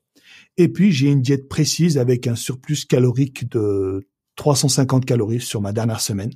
J'essaie d'augmenter de 50 calories chaque semaine jusqu'à arriver à un surplus de 350, voire 400, si je veux pousser le délire à fond, bien réparti, les macros super bien répartis. Et à côté, quand je m'entraîne, je me détruis, mec. Je me détruis. Et puis à côté, pas de perturbateurs endocriniens. J'ai une vie super stable. Je dors bien à des heures précises. Je me drogue pas. Je fume pas. Je bois pas. Je stresse pas. Et j'ai une vie assez stable. hein. Je vis un peu comme un moine, tu vois. Et en fait, quand je me mets ça dans la tête, je suis programmé comme un cyborg. Je ne fais que ça. Et voilà. Et là, j'ai pu atteindre 95 kilos comme ça. Sans te mentir, je sais pas si ça se voit. C'est plutôt pas mal, tu vois. C'est bien Ouais. rempli. Mais, et ça, il faut l'accepter. T'es un peu gras. Voilà. J'ai un peu du gras sur le ventre et un peu sur euh, le dos, bas du dos, plus précisément. Ça, il faut l'accepter. Mais bon, je me dis c'est pas grave parce que c'est la prise de masse qui veut ça. Là, dès que je vais attaquer ma sèche, donc d'après mes calculs, je vais perdre entre 8 et 10 kilos normalement et je vais être magnifique. Pour ma vidéo transformation, donc je vais, euh, je vais dégager l'eau, je vais dégager le sel pour être vraiment le plus sec écorché possible le jour du tournage. ça va se faire en deux jours, et puis après, je reprends une vie normale, tu vois. Donc, euh, ok, t'as as déjà prévu tout le truc? Mais quoi, ça, va être un peu une, euh, une partie 2 de ce que t'avais fait. Euh, voilà, c'est ça. Sauf que cette fois-ci, je me permets, excuse-moi, je te coupe, je suis désolé. Non, non, Sauf que cette fois-ci, la vidéo transformation que je vais faire va être bien meilleure parce que déjà le budget a doublé. Donc c'est un budget colossal. Moi, je peux te dire que ça m'empêche un peu de dormir la nuit, mais j'en ai parlé à Prozis, donc ils vont m'aider, tu vois. Et surtout, je le fais avec des pros dans des endroits magnifiques et avec un script magnifique. Je donne juste un indice. Ça va être les douze travaux d'Hercule. Voilà. Tout ce que j'ai à mmh. dire. Attention, je en 2024. Je prends un costumier, je prends une maquilleuse, scénariste. Euh, j'ai demandé à Nîmes de me prêter leur arène. Euh, on va en Espagne pour faire euh, quelques scènes. Donc, euh, il y a, y a, un budget de fou. Hein. Et derrière, euh, les mecs qui vont faire le montage, c'est les mêmes mecs qui font les montages euh, chez Marvel Studios. Par exemple, un des gars qui bosse là avec moi, il a fait quelques scènes du dernier Spider-Man. Il fait également des scènes du, de Transformers. Donc, le gars, c'est un pro, tu vois. Et donc, c'est avec des gens comme ça que je bosse. Et tu sais que dans le monde de l'audiovisuel, quand tu es dans un niveau professionnel, eh ben, putain, comment ça chiffre, mon pote? What t'as peur. Hein oh putain, c'est un truc de fou, je m'y attendais pas. Déjà, ma première vidéo de transformation, ça m'a fait mal. Mais là, la deuxième, financièrement. Tu peux, nous donner des, des, euh, des, bah, chiffres, je peux... pas, des chiffres exacts, mais des fourchettes ou pas? Écoute, oui, je, je, peux donner. Moi, j'aimerais bien te parler de chiffres exacts, mais pour conserver, tu sais, la confidentialité liée au prix de la prestation des participants, pour éviter, tu sais, de créer de la concurrence, tu vois. Je peux pas être hmm. trop précis. Mais la tranche, la fourchette que je peux te donner, c'est entre 10 et 60 000 euros. Voilà. Ah bah putain. La vidéo, hein. Ah ouais, mais c'est un truc de fou, gros. Mais pourquoi tu, tu vas jusque-là? C'est quoi le, bah euh, quoi le motif, hein, la motivation? Bah tu sais, Jérôme, euh, mes abonnés me connaissent bien, mais tu sais, en fait, moi, je suis un gars qui, qui je sais pas trop comment dire ça pour, j'ai pas envie que ça fasse cliché, tu sais. Moi, en fait, dans ma tête, il se passe beaucoup de choses. Je suis un gars qui se parle beaucoup tout seul, à haute voix, avec un monsieur qui s'appelle Barbaros, tu vois. Parce qu'en fait, dans la vie réelle... j'avais vu, En fait, moi, la vie réelle m'ennuie terriblement. La vie réelle, j'aime pas. Ça me saoule. Et les gens avec qui je parle m'ennuient aussi, sans te mentir. Mais dans le monde imaginaire que je me suis créé avec Barbaros, là, je m'amuse. Là, c'est beau mais c'est un peu un monde fantastique de science-fiction. Tu comprends? Et j'aime bien exprimer tout ça, transposer tout ça à travers des vidéos. Parce que dans un court métrage, tout est possible. Aujourd'hui, dans le monde du cinéma, tu peux faire tout ce que tu veux. Et j'aime bien en fait vivre des moments comme ça. Tu comprends? Ça me permet de quitter un peu le monde réel, d'aller dans mon monde virtuel à moi et d'essayer d'attirer le plus de monde possible dans mon monde virtuel pour que des gens soient un peu réceptifs à mes délires, le plus possible. Comme ça, quand je mmh. vois mes abonnés et qui me parlent de ma vidéo et qu'ils arrivent à prononcer les mots-clés qui me font plaisir, eh bien, je ressens un bonheur inexplicable, cher ami. Je peux pas te dire comme je suis heureux. Quand des gens me disent, oh putain, Fkan, j'ai eu des frissons. Quand j'ai vu ta vidéo transformation, quand il y a la couronne qui s'est dessinée sur ton crâne et tout, quand des mecs me disent ça et qui tremblent et qui ont des frissons, moi je suis comme un dingue. Tu comprends ce que je me dis? Des gens arrivent à comprendre ce que je veux transmettre, ce que je veux dire. Mais pas tous, hein. Il y a des personnes euh, à qui ça ne leur fait aucun effet, par exemple. Des vidéos comme ça, je leur montre, ils disent quoi? Putain, c'est gênant, tu vois Tu comprends? Euh, Mais en fait, t'es un, artiste. Voilà, ben c'était ce que j'allais dire. Ça doit être un peu mon côté artistique, ça. Ah bah ça, c'est... Pardon. Ça, pour moi, c'est la, la, définition euh, carrément d'un artiste. Voilà. Voilà. Donc, c'est oui, c'est que les artistes, c'est des gens un peu bizarres parfois, donc je dois en faire partie, ouais. ouais, ouais bon, on, est, on, est, on, est, tous un peu bizarres, donc c'est pas si grave. Euh, où en sont tes projets de cinéma? Est-ce que tu as laissé tomber? Je crois que tu en avais parlé un petit peu euh, avec Eric Flag quand tu avais fait. je vais en Il s'éponge. Oui, est-ce que je transpire un peu là? Ben si, alors au début, comme je t'ai dit, à Hollywood, il y a un mec qui m'avait proposé un rôle, un rôle pourri, tu sais, pour un film d'institution, et il m'a dit, je te paye 50 dollars par jour pour jouer le rôle euh, du, du joueur de baseball et de l'astronaute, parce que j'avais deux rôles dans deux films. Exceptionnel. Exceptionnel. mais il m'a dit, attention, regarde la douille, il m'a dit, je te paye 50 dollars par jour et tu as un contrat d'exclusivité avec nous, ça veut dire que tu n'as pas le droit de faire le guignol sur YouTube. Je dis pardon. Il me dit oui parce que moi je vais te demander de t'imprégner d'un rôle et je ne veux pas que tu fasses autre chose devant une caméra que le rôle que je te donne dans le script. Je dis ouais d'accord, mais bon, moi j'ai des factures à payer, euh, j'ai des abonnés qui m'attendent, euh, c'est pas avec tes 50 dollars minables que je vais vivre convenablement à Hollywood. Comment je fais? Il me dit, ben, tu te démerdes, tu fais un prêt. Je dis, attends, comment ça? Il me dit, aux États-Unis, tout le monde fait des prêts, tu sais, pour rien. Et après, les mecs, ils finissent mmh. s'endetter. Il dit, mais tu vas pas bien, toi, mon garçon Et euh, je lui dis, bah non, moi, je veux bien faire ça, mais tu me laisses faire mes vidéos, tu sais, je gagne ma vie comme ça. Hein. Tu vas pas me demander d'arrêter. Et c'était six mois comme ça. Je dis, écoute, si tu m'avais dit que c'était Vin Diesel qui me proposait ça, et qu'il y aurait un débouché certain, un truc de fou, D'accord. J'aurais pu envoyer balader mes abonnés, tu vois. Bon, je l'aurais mal pris quand même, mais le deal aurait été plutôt juste, on va dire. Mais là, le mec, il me propose un truc assez bancal, il me refuse de pratiquer mon activité principale, de gagner de l'argent et de surtout discuter avec mes abonnés, échanger avec mes abonnés, parce que c'est grâce à mes abonnés que je suis allé jusque là-bas. C'est grâce à mes abonnés que j'en suis là où je suis aujourd'hui, tu comprends? Donc moi, mmh. je lui ai dit, écoute, euh, bah, c'est bien gentil, mais non, finalement, euh, non, parce que ton truc là. T'as même pas hésité. Bah non, gros. Bah non. Tu peux pas faire ça. Enfin, moi, je peux pas. Peut-être qu'il y a des gens, ils auraient pu chier à la gueule de leurs abonnés, peut-être, mais pas moi. Et donc, du coup, vu que je ne peux pas aller à Hollywood, je fais une activité hollywoodienne à mon échelle. Concrètement, les mecs avec qui je bosse là pour ma vidéo transformation, ils m'ont dit Fkan, là, ce qu'on te fait, c'est clairement une scène qui peut passer au cinéma c'est une scène qui pourra avoir sa place dans un film hollywoodien. Tu vois, concrètement, je fais du cinéma. Ouais, tu fais ton truc. Mais, avec mes moyens. Et tu sais, ma première vidéo transformation m'a coûté X, la deuxième va coûter Y, la troisième W, et au fur et à mesure, j'augmente le budget. Si un jour j'arrive à 1 million, 2 millions, 3 millions, là, je te sors un film d'enculé. Ah désolé, j'aurais peut-être pas dû dire ce mot sur ta chaîne. Ah Moi, si, si, si, si, si, si, tu peux Moi, sur ma chaîne, on s'en bat les couilles, on dit ce qu'on veut, c'est ce ouais, tu vois. donc voilà. Pas, ici aussi. Euh, avec mon équipe, on a discuté de ça, donc on, on monte petit à petit, et peut-être qu'un jour, je te ferai un film à, à, bon budget, tu vois. Voilà. Donc c'est comme ça que je m'y prends, cher ami.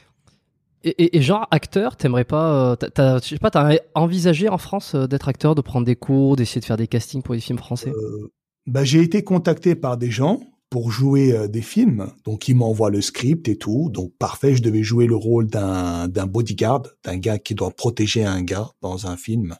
Je n'avais pas trop poussé le délire trop loin parce que le mec il me dit quoi? Oui, bon, FK, tout est prêt. Euh, il y a tant, tant de personnes qui va participer. Il y a également cette actrice et tout. Donc, euh, je t'envoie le script, tout ça. Après, le mec, il me dit quoi? Par contre, euh, il y a juste un petit problème. Je dis oui. Il me dit, on n'a pas de financement. Ah. Et donc, il me dit, bah, fais une cagnotte auprès de tes abonnés.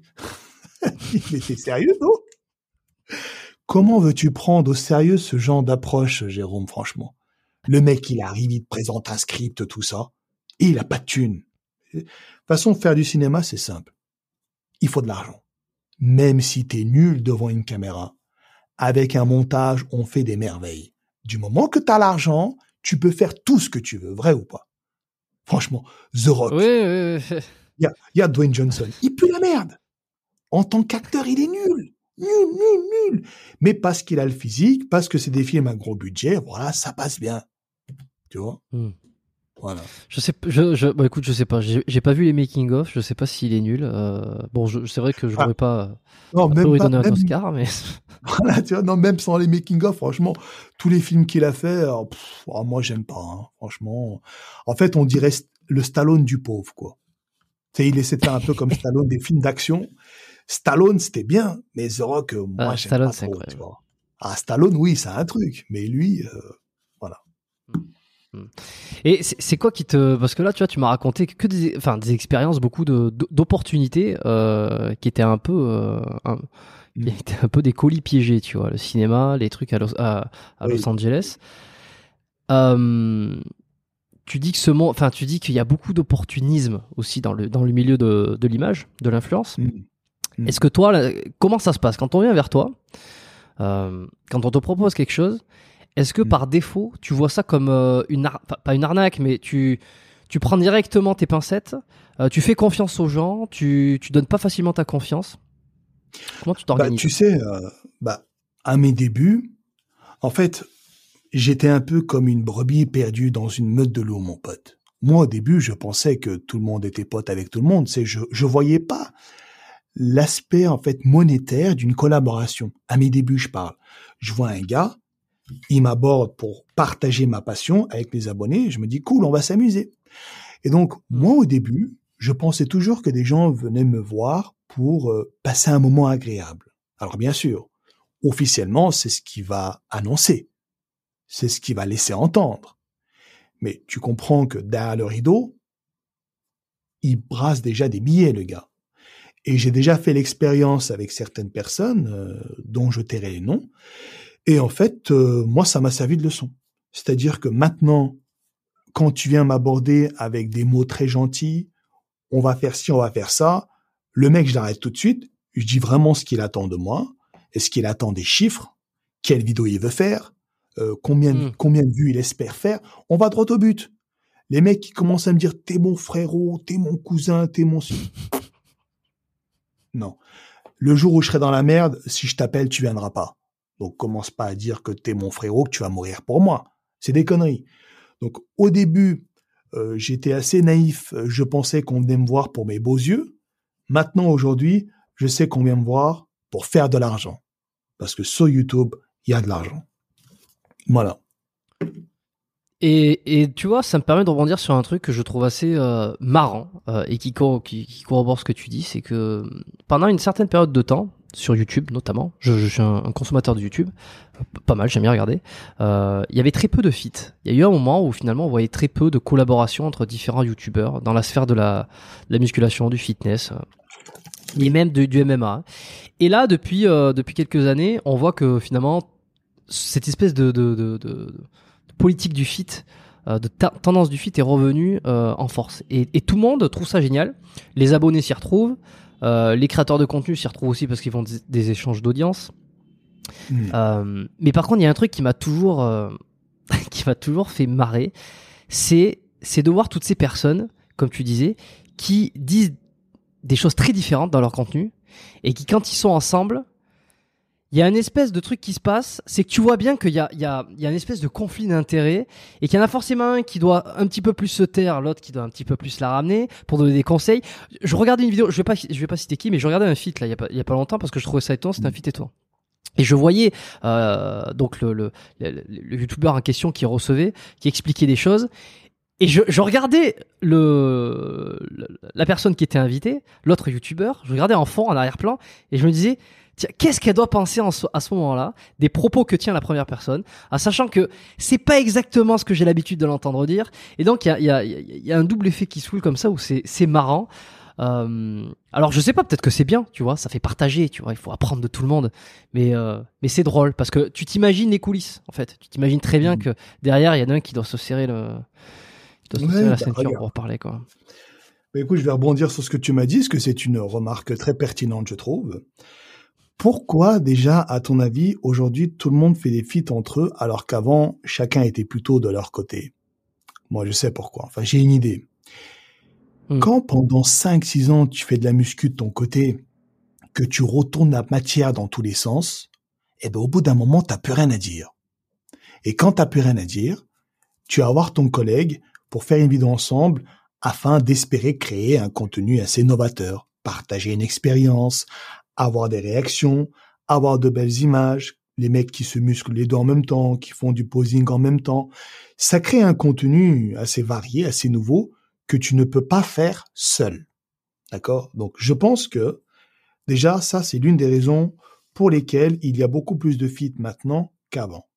Deuxième raison, bah oui, moi j'ai déjà euh, expérimenté ce que tu as décrit il y a un instant. Il m'est déjà arrivé, par exemple, euh, de faire des vidéos avec certains youtubeurs. Et le youtubeur, si tu veux, en fait, ce qui se passe, c'est que, comme tu as dit, on est tous les deux de la muscu. D'accord? On partage cette passion, on aime trop ça. La muscu étant une science inexacte, chacun y va un peu à sa sauce. Donc, une personne X va procéder d'une manière A et une personne B va procéder d'une manière Y, par exemple. Le truc, c'est que, vu que vous faites la même chose concrètement, mais différemment, enfin, vous pratiquez la même activité, mais avec des méthodes différentes, quand vous vous rejoignez au sein d'une vidéo, il y a une problématique qui se crée. Qui dirige la séance? Qui dirige la vidéo? Voilà. Donc, à partir de là, faut qu'il y en ait un qui dit, ouais, c'est moi. Et du coup, celui qui est donc, il y a un lien de subordination qui se crée. Le leader va faire la séance et celui qui suit, il a deux solutions.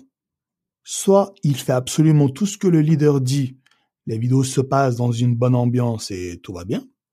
Ou alors le mec dit, écoute, tu dis de la merde, je suis pas d'accord, et là, il y a une embrouille qui se crée. Ça serait exceptionnel de voir ça en vrai. Hein. Voilà. Et tu remarqueras que ce n'est jamais vraiment arrivé. Mais au Ben point de, tu sais, carrément pas continuer la séance, tu vois. Et moi, ça m'est déjà arrivé. Mes abonnés savent, ils savent comment je m'entraîne, ils savent euh, quelle méthode d'entraînement je préconise. Et on m'a déjà invité donc à des endroits pour me demander de faire quelques entraînements. Et honnêtement, bah, quand on me demandait de faire des techniques d'intensification ou autres, je me disais, mais qu'est-ce que je suis en train de faire, bordel? On dirait un putain de clown. Et là, je me disais, soit j'ouvre ma gueule, je m'embrouille avec le gars et je nique l'ambiance, ou alors je me tais, c'est lui qui a le mérite de l'enseignant, on va dire, et moi je suis l'élève modèle, euh, voilà, qui est rigoureux dans son travail. Voilà. Donc, euh, sans te mentir, Jérôme, moi c'est quelque chose que je trouve assez dérangeant, voire pénible. En fait, je n'aime pas ça du tout. Donc, euh, désormais, je vais éviter de faire des feats dans la muscu avec des mecs de la muscu. Tu comprends? Parce que ce problème-là, Mhm. tu ne l'auras pas si tu le fais avec quelqu'un qui n'a rien à voir là-dedans. Mhm. Le mec, il ne sait pas. Donc, il va faire ce que tu vas lui demander. Mais quand deux mecs avec une certaine notoriété et un certain niveau de connaissance entrent en conflit, bah, tu vois, ça peut créer des problèmes, quoi. Voilà. Tu sais, Et- pareil, excuse-moi, juste finir avec ça. J'avais vu un feat, un, un des feats qui a fait le plus de vues. Deux grosses têtes qui font une vidéo ensemble. Tout le long de la vidéo, Jérôme, on voit une il y a un duel. Je suis, tu je, suis, sens. je suis certain de, de voir de, de quoi tu parles. hein. Je, je dirais pas non plus, mais je crois. Je crois Et, savoir, ouais. et dans les commentaires, ça se bat aussi. Et puis après, bah, les deux protagonistes, dès qu'ils voient les commentaires et que c'est les abonnés qui les départagent, je peux te dire qu'il y en a un qui chope vraiment la mort. Celui qui a perdu en crédibilité aux yeux des abonnés, moi je peux te dire qu'il le prend très mal. Et je connais les personnes en question, donc j'ai déjà échangé à ce sujet euh, vis-à-vis de ça. Et ben moi je peux te dire qu'il y en a un qui l'a là. Voilà, tu vois. C'est euh, ouais, c'est c'est un milieu, c'est un milieu spécial. là. C'est quand on quand on quand on ouvre comme ça là, quand quand euh, quand on ouvre, euh, euh, quand on soulève le tapis, hein, qu'on peut dire. Ouais. On voit deux Bah trois. euh, Bah, trois tu sais, saloperies il faut, le tapis. il faut se mettre à la place des, des, des mecs, tu vois. Chacun a une image à tenir, chacun a quelque chose à vendre. Donc, il peut pas se permettre de se faire écraser par la concurrence en direct. Tu comprends? Hmm. Donc, il y a des gens comme ça bah, qui arrivent à être conciliants dans le cadre de la vidéo qui se taisent, et il y en a d'autres, les vidéos dont je t'ai parlé tout à l'heure, euh, qui ne se taisent pas. Et moi, je peux te dire qu'après, il y a un espèce de malaise qui se crée tout le long de la vidéo, quoi. Tu sens qu'il y en a un qui n'est pas vraiment dans son assiette. Et voilà, quoi. Et moi, c'est une situation que j'ai toujours évitée, parce que j'ai toujours fait le mec euh, conciliant, le mec, voilà, soumis, entre guillemets. Mais désormais, c'est fini, ça. Maintenant, je veux plus. Je veux plus. Hmm. Oui, puis tu- je veux dire, t'as pas besoin non plus des. Euh, tu fais partie de ceux qui ont le plus de visibilité, qui ont le plus de popularité. Donc finalement, euh, bon, t'as pas besoin de, de Ouais, faire ouais. tant de feeds pour aller chercher d'autres abonnés, quoi. Les gens te de toute façon, Jérôme, moi je te dis comme moi j'ai jamais, j'ai jamais fait un feed dans le but d'attirer des vues, parce que je sais que je suis bizarre et je sais que mon but c'est pas d'attirer le maximum de personnes, parce que j'ai déjà eu des remarques comme ça. Tu sais, euh, il y a des gens qui me trouvent bizarre. Il y a longtemps, j'avais fait un, un feed sur un jeu vidéo sur Twitch avec euh, un certain youtubeur. Et ce youtubeur n'a strictement aucun lien avec moi. C'est un youtubeur euh, dans le gaming. Et quand on a fait un feat ensemble, ben, sa communauté est arrivée sur mon chat. Ils m'ont dit, putain, il est bizarre ce mec. Tu vois ou pas? Et à chaque fois que je faisais de l'humour ou quoi, j'étais le seul à rigoler. Mes abonnés rigolaient, mais mon invité ne rigolait pas. Et ses abonnés me disaient que j'étais quelqu'un de bizarre. Donc, j'ai aucun intérêt, moi, à, à m'adresser à des personnes qui ne sont pas du tout dans le même délire que moi. Tu comprends? Vraiment, Ouais, mon but, je, comprends. Mais bon, c'est- quand même exceptionnel parce que euh, salut mes palmiers, euh, mes petites, euh, mes petites pêches d'Amérique du Sud, euh, les clasheurs, les, les Attends, mon mais- enculux. Ah, oui. que c'est, non mais c'est exceptionnel. Moi j'adore, mais c'est normal quand on, on connaît pas, on tombe sur ça, on se dit mais c'est, qui- c'est, qui- c'est qui lui? Je te jure, c'est exactement ça. Là, je suis passé à un stade au-dessus. Maintenant, dès que la vidéo commence, salut bande d'enculés, je les appelle comme ça direct, tu vois. On passe plus par enculé que j'ai traite d'enculé, tu vois, rien à foutre. Et ils kiffent, c'est bien. Ça met une bonne ambiance, tu vois. Ouais. Ouais, mais c'est drôle, mais parce qu'on sait, on, on, on voit la vibe que t'as en fait, et on voit que t'as pas, Mais oui. aucune. c'est, pas méchant, c'est, que de la bienveillance, ouais, ouais c'est ça. Et euh, et euh, attends, mais merde, j'ai, j'ai oublié, je voulais te demander un truc à la suite de ça. J'ai oublié. Ah, Euh, désolé, oui, non, si, si, si. Non, bah non, non, tu parles pas trop, ouais, t'es là pour parler, moi je suis là pour te faire parler, donc euh, c'est, c'est, c'est, c'est bon. Non, non, c'est, est-ce que t'as remarqué que la vague du fitness, euh, ça c'est un truc que je répète depuis très longtemps, euh, est en train de, de s'essouffler euh, au profit de la vague du MMA et des sports de combat. Alors peut-être que ces derniers temps ça me fait démentir parce que j'ai l'impression que le fitness revient, euh, il y a aussi, on, on voit beaucoup euh, le bodybuilding, tu vois, la, la musculation. Mm. C'est Stéphane Matala qui j'ai l'impression là, il, et bon, il a Ah un oui. physique absolument exceptionnel. Il fait des vidéos absolument géniales et il remet vraiment une nouveauté. il rend le mainstream le, coup, truc quoi. Tu vois, le, pour le coup, lui, il arrivait avec un concept totalement nouveau. Hein. Un Français qui va à Mister Olympia, mon pote, il va affronter ses bombes. Puis c'est un truc de fou. C'est un Je sais pas de où il en est dans, dans sa Bah là, bah, je sais, je sais qu'il a une compète là dans 15 jours, mais je crois que c'est pas Mm. Olympia, c'est un autre truc. Et Olympia, je crois, c'est en septembre-octobre, non, un truc comme ça. Mais là, attends, je sais pas si t'as vu, euh, il est à Dubaï avec Essan. Putain, comment il galère, gros. Oh, je vois ses stories, Ouais. il fait deux entraînements par jour, plus une heure de cardio à jeun, je crois. Une heure de cardio le soir. C'est chaud, hein. Ah, franchement, moi, ça, je pourrais jamais le faire. Impossible. Je sais pas si tu te Mm. rends compte, mec. Non, Ah, c'est fou, hein. Son- physique est ouf. Son physique est ouf en plus. Tu le vois, tu. Bah oui. tu- Pour moi, lui, alors je vais peut-être me faire tacler, mais pour moi, ce mec-là, il met la trique à Serge Nebret. Je compare un peu à Serge Nubret, tu vois. Ouais, mais il y en a beaucoup qui comparent à Serge Aurier parce qu'il a vraiment ses bras. Il a vraiment des bras et des avant-bras qui sont énormes et qui rappellent un peu les physiques euh, ouais. massifs euh, de l'époque. Oh, c'est magnifique. Après, en fait, le truc, c'est que on l'a pas vu encore à côté d'un athlète de son gabarit. On l'a pas vu à côté de quelqu'un. Peut-être qu'à côté de Sebum, il va être invisible. Tu vois? Mais moi, je pense pas. À mon avis, il peut tenir tête à, à Sebum euh, sans trop de difficultés, tu vois, le Stéphane Matala. Moi, j'en suis persuadé. Il y en a qui disent qu'il va se faire démolir par Sebum, mais moi, je suis pas convaincu. Moi, je pense qu'il peut lui donner du fil à retordre quand même. Hein. Je sais pas ce que t'en penses. Je, franchement, je sais pas parce que c'est comme toujours en fait quand tu les vois isolés. euh, les mecs ont des physiques Oui. incroyables. C'était comme, euh, Exact. C'était, c'était comme cet animal. Hein, cet animal. Alors je, je le suis plus trop aujourd'hui, mais je sais qu'il y avait une période où il faisait des, des vidéos presque quotidiennes où je regardais sa Mhm. préparation. C'était il y a, il y a plus de 5 ans en arrière. Et, euh, et je le trouvais impressionnant et je me disais mais ce mec est un bœuf quoi. En plus il était passé en catégorie body. C'était vraiment euh, Mm. dire, euh, le mec est un bœuf. Tu le vois, tu te dis mais putain c'est pas possible. Et en fait euh, une fois passé la sèche, la préparation, tout ça et euh, mis en, en comparaison avec d'autres mecs. Euh, c'est là où tu vois que le bodybuilding, au-delà du travail, il y a aussi une grosse partie génétique. De toute façon, tout le monde le sait, surtout ouais. dans ce milieu, dans le, vraiment la compète euh, pro. Mais ça, c'est tellement cruel, gros. C'est fou. C'est cruel. C'est- injuste. C'est cruel.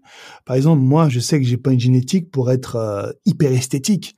Mais pourtant, je me défonce, je me donne à fond, mm. je me bats, je me bats, je me bats. Mais je sais que je pourrais jamais être sur un podium. Mon corps est fait d'une manière bizarre. Regarde ça. Les gens me disent arrête de travailler les trapèzes. Je les travaille jamais. Je suis né avec ça. Je ne travaille jamais, tu vois. Voilà. Donc euh, et ça, je sais que ça me porte préjudice euh, sur une partie de mon corps, notamment mes épaules. Tu sais, ça fait un effet un peu, c'est ça les cache un petit peu, tu vois. Bref. on parlait de Stéphane Matala. Donc, euh, excuse-moi, c'était quoi ta question? Non, non, mais c'était ça. C'était que moi, j'ai eu l'impression pendant que ces, dernières années, le, la, la, hype du fitness et de la musculation est retombée au profit des sports de combat. On voit de plus en plus le, le MMA, le enfin surtout le MMA, euh, l'UFC. Hmm. Euh, toi, est-ce que tu as l'impression que c'est le cas? Est-ce que tu t'es dit, tu as vu dans, ta, dans ton évolution de carrière sur YouTube une perte d'intérêt pour la muscu au profit d'autre chose, en l'occurrence les sports de combat? Bah, Très sincèrement, Jérôme, euh, c'est difficile à expliquer parce que moi, je me base principalement sur l'engagement de mes abonnés pour savoir s'il y a une hausse ou une baisse. Pas sur les vues, parce que l'algorithme change souvent de YouTube et le calcul des vues ne se fait plus comme avant. Avant, tu pouvais faire 150 000 vues parce que les vues n'étaient pas comptabilisées de la même manière qu'aujourd'hui. Aujourd'hui, un spectateur qui reste longtemps sur une vidéo, à lui tout seul, il peut cumuler 5 ou 6 vues. Tu comprends? S'il revient, s'il revient plusieurs fois. Oui, mais dans l'onglet euh, analytique, je sais pas si tu as vu, mais ils te disent nombre de vues par nombre de vues moyen par spectateur. Ah, je n'ai pas consulté ça. Ouais, mais je te montrerai. Peut-être qu'après ils l'ont changé. Moi, je consulte pas trop, mais bref, selon le temps de visionnage et tout, le nombre de vues peut varier. Mais moi, je me base pas sur ça. Je me base sur l'engagement. Moi, c'est simple, mon pote. Hein. Moi, j'ai jamais eu une évolution aussi grande que maintenant dans la muscu. Peut-être que les vues ont baissé, mais en termes de God 10, en termes de messages que je reçois, et même les ventes de mon book que j'avais fait avec Essan, ça monte comme ça. Hein. Et tu vas voir dans les salles de muscu, mais c'est blindé. Moi, c'est simple. Les lundis, je ne vais plus m'entraîner, Jérôme. Il y a tellement de monde. Il y a tellement de monde. Alors, peut-être que ça s'est essoufflé un peu au profit du MMA, mais je pense que les bodybuilders les plus investis, les plus passionnés restent quoi qu'il arrive. Et tu sais que le MMA a été légalisé il y a pas longtemps en France, ou, oui, en France, il a été légalisé il y a pas longtemps. Oui, Donc c'est peut-être pour ça que ça commence à intéresser des gens, tu vois, parce que maintenant ils peuvent se battre avec les vraies règles, si j'ai bien compris, sur le sol français. Mm-hmm. Voilà. Donc oui, de mon point de vue, après, tu sais, moi, je me suis toujours adressé aux bodybuilders vraiment hardcore investi, le, le gars qui met la muscu quasiment au centre de sa vie. Donc, les gens passionnés comme ça, chez moi, sont toujours restés. Après, ceux qui s'entraînent par effet de mode, c'est pas vraiment cette cette catégorie de personnes que j'attire avec mes vidéos de base, tu vois. Donc, je ne saurais pas trop te dire à ce niveau-là. Mais vis-à-vis de mon engagement, moi, il, a augmenté ces derniers temps. Donc, euh, c'est bon signe. Et toi, tu, ça te chaufferait pas un peu de MMA bah, honnêtement, bah déjà, je préfère plus la boxe anglaise que MMA, pour commencer. Ouais. Et de deux, bah déjà, euh, j'ai plus 20 ans, donc 36 ans. Et puis, euh, une masse musculaire comme la mienne, à mon avis, ça va poser beaucoup de problèmes dans un sport de combat. Enfin, j'ai pas de technique non plus. J'ai des pathologies, j'ai un pectoral qui est déglingué, j'ai mon genou qui est déglingué. Donc, euh, peut-être en termes de loisirs, oui, mais de là à faire euh, un contenu sérieux, pertinent à ce sujet-là, non, tu vois. Vraiment, moi, mon truc, c'est la muscu. C'est vraiment la muscu. J'aime trop ça, tu vois. C'est chaud. Là-dedans, je suis comme un poisson dans l'eau. J'ai déjà essayé des sports comme ça, j'ai déjà expérimenté quelques entraînements de boxe et tout. J'aime bien, c'est amusant, mais je sais que c'est pas là-dedans que je serais bon. Et euh, souvent, c'est un truc que je vais te demander. T'as jamais fait euh, d'autres sports ou il n'y a pas un autre sport que tu pratiques Si, si. Si, bah, avant, j'ai fait du foot quand j'étais gamin. Malheureusement, alors, il faut que je raconte une anecdote à ce niveau-là. Et ça, c'est un truc euh, qui est assez difficile à raconter, mais je vais le faire quand même. Ça peut, ça peut aider certaines personnes. En fait, mon père, c'est un grand fan du foot. Mon père est turc, et en Turquie, le foot, c'est quasiment comme une religion. C'est sacré. Donc, mon père, dès que j'avais 3-4 ans, il m'a dit, tu vas au foot. Sauf que, ben j'aimais pas trop ça. Et en fait, euh, mon père était trop méchant avec moi. Tu sais, à 3-4 ans, euh, vraiment, il voyait en moi comme euh, un espèce de Zinedine Zidane, tu vois.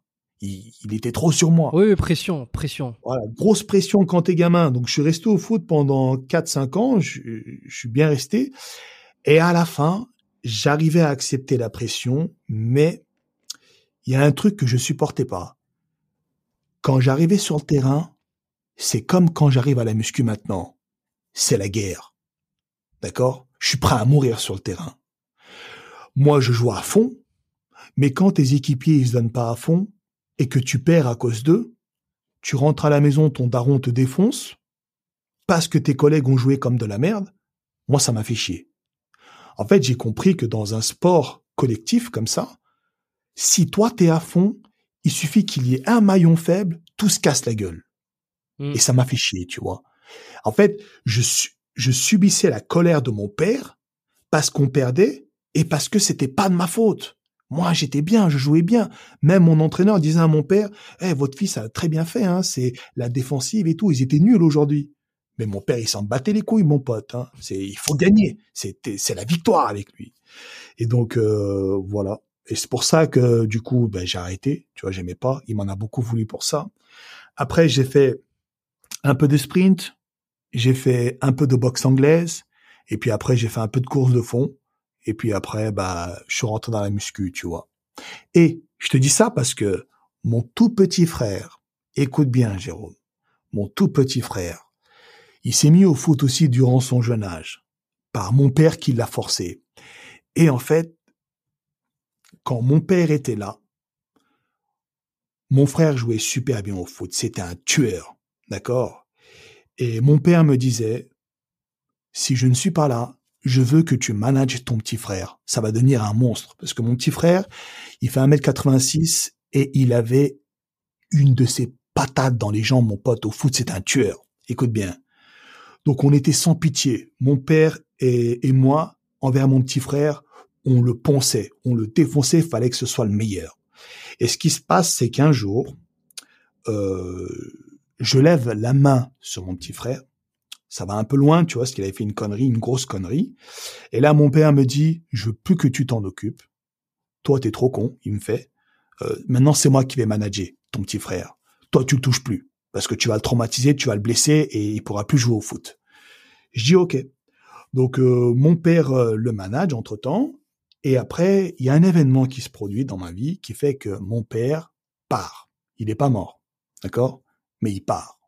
Il part à un endroit où c'est très difficile de le contacter.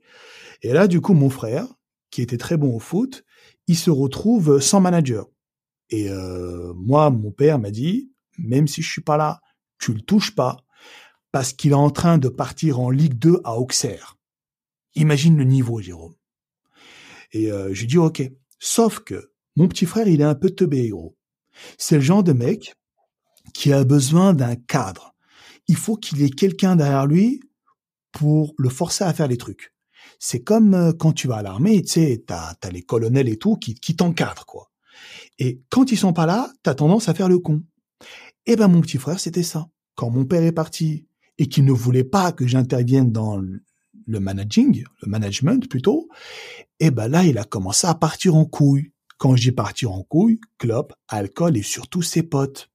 Il allait avec ses potes se mettre des races, fumer des gueuches et tout. Et le foot, ben, il commençait à oublier. Je dis, mais putain, mais pourquoi tu fais ça? Je dis, t'es con? T'es, t'es pris à, Auxerre, là, en Ligue 2. Tu sais, ça veut dire quoi? Ligue 2, après, c'est Ligue 1, tu deviens un monstre. Il m'a dit, ouais, non, je veux pas, euh, moi, je veux m'amuser, je veux voir des meufs et tout. J'étais sûr. Il me dit, ouais. Du coup, il a arrêté le foot, juste parce que il avait plus aucun cadre et qu'il voulait s'amuser avec ses potes, faire le con et tout. Il a arrêté le foot, et aujourd'hui, il s'en mord les doigts. Mais quand je te dis, Ouais, bah, Jérôme, qu'il s'en mord les doigts, il a malheureusement une situation pas très agréable. Il refuse toute aide par dignité et fierté. Et la dernière fois que je lui ai parlé de lui, il m'a prononcé je regrette ma période Ligue 2 Auxerre. Et tu comprends, c'est ce, c'est ce qu'on on en revient à ce qu'on disait tout à l'heure. Je pense qu'il y a des gens qui sont très talentueux dans la vie, mais il faut y aller fortement avec eux. Faut pas y aller de main morte. Sais, faut leur donner un cadre. Faut leur donner un enseignement très strict. dès que tu commences un petit peu à lever le pied, dès que tu commences à être un petit peu laxiste, eh ben, il s'en bat les couilles. Il se laisse aller et euh, il sort du cadre et puis il commence à faire le con. Il y a très peu de gens qui arrivent à s'auto-discipliner comme ça, tu comprends? Mmh, Ça, mmh, j'ai mmh. l'impression que c'est inné. C'est pas un truc que t'apprends à t'auto-gérer. Et donc, mon petit frère, il est comme ça, tu vois? Et euh, voilà, malheureusement, ça lui a porté beaucoup de préjudice. Et je sais qu'aujourd'hui, il est malheureusement bah, très malheureux, tu vois? Mmh. Voilà. Tu, tu l'as jamais montré euh, sur, sur ta chaîne ou euh, tu t'en parles très rarement? Non, j'en parle très rarement. Bah en fait, tu sais, euh, c'est un gars très. euh, bah, ça, c'est c'est de famille très fier et très digne. Moi, il m'a dit, hein, c'est un gars qui assume ses erreurs du passé. Il m'a dit, j'ai fait le con. Euh, J'aurais dû vous écouter.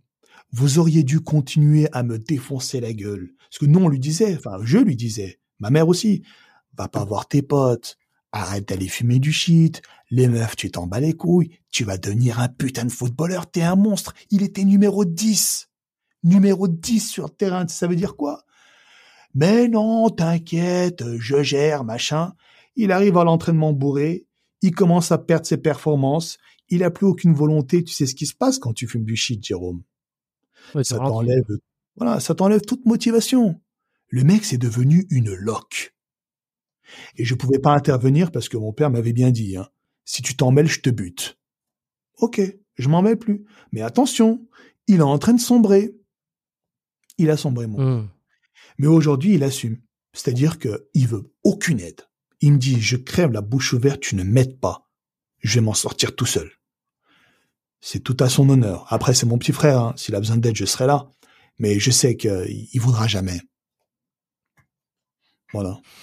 Mais euh, l'autodiscipline, la structure et le cadre, euh, c'est, c'est, à la base d'énormément de choses parce que le potentiel, ça vaut pas un piment.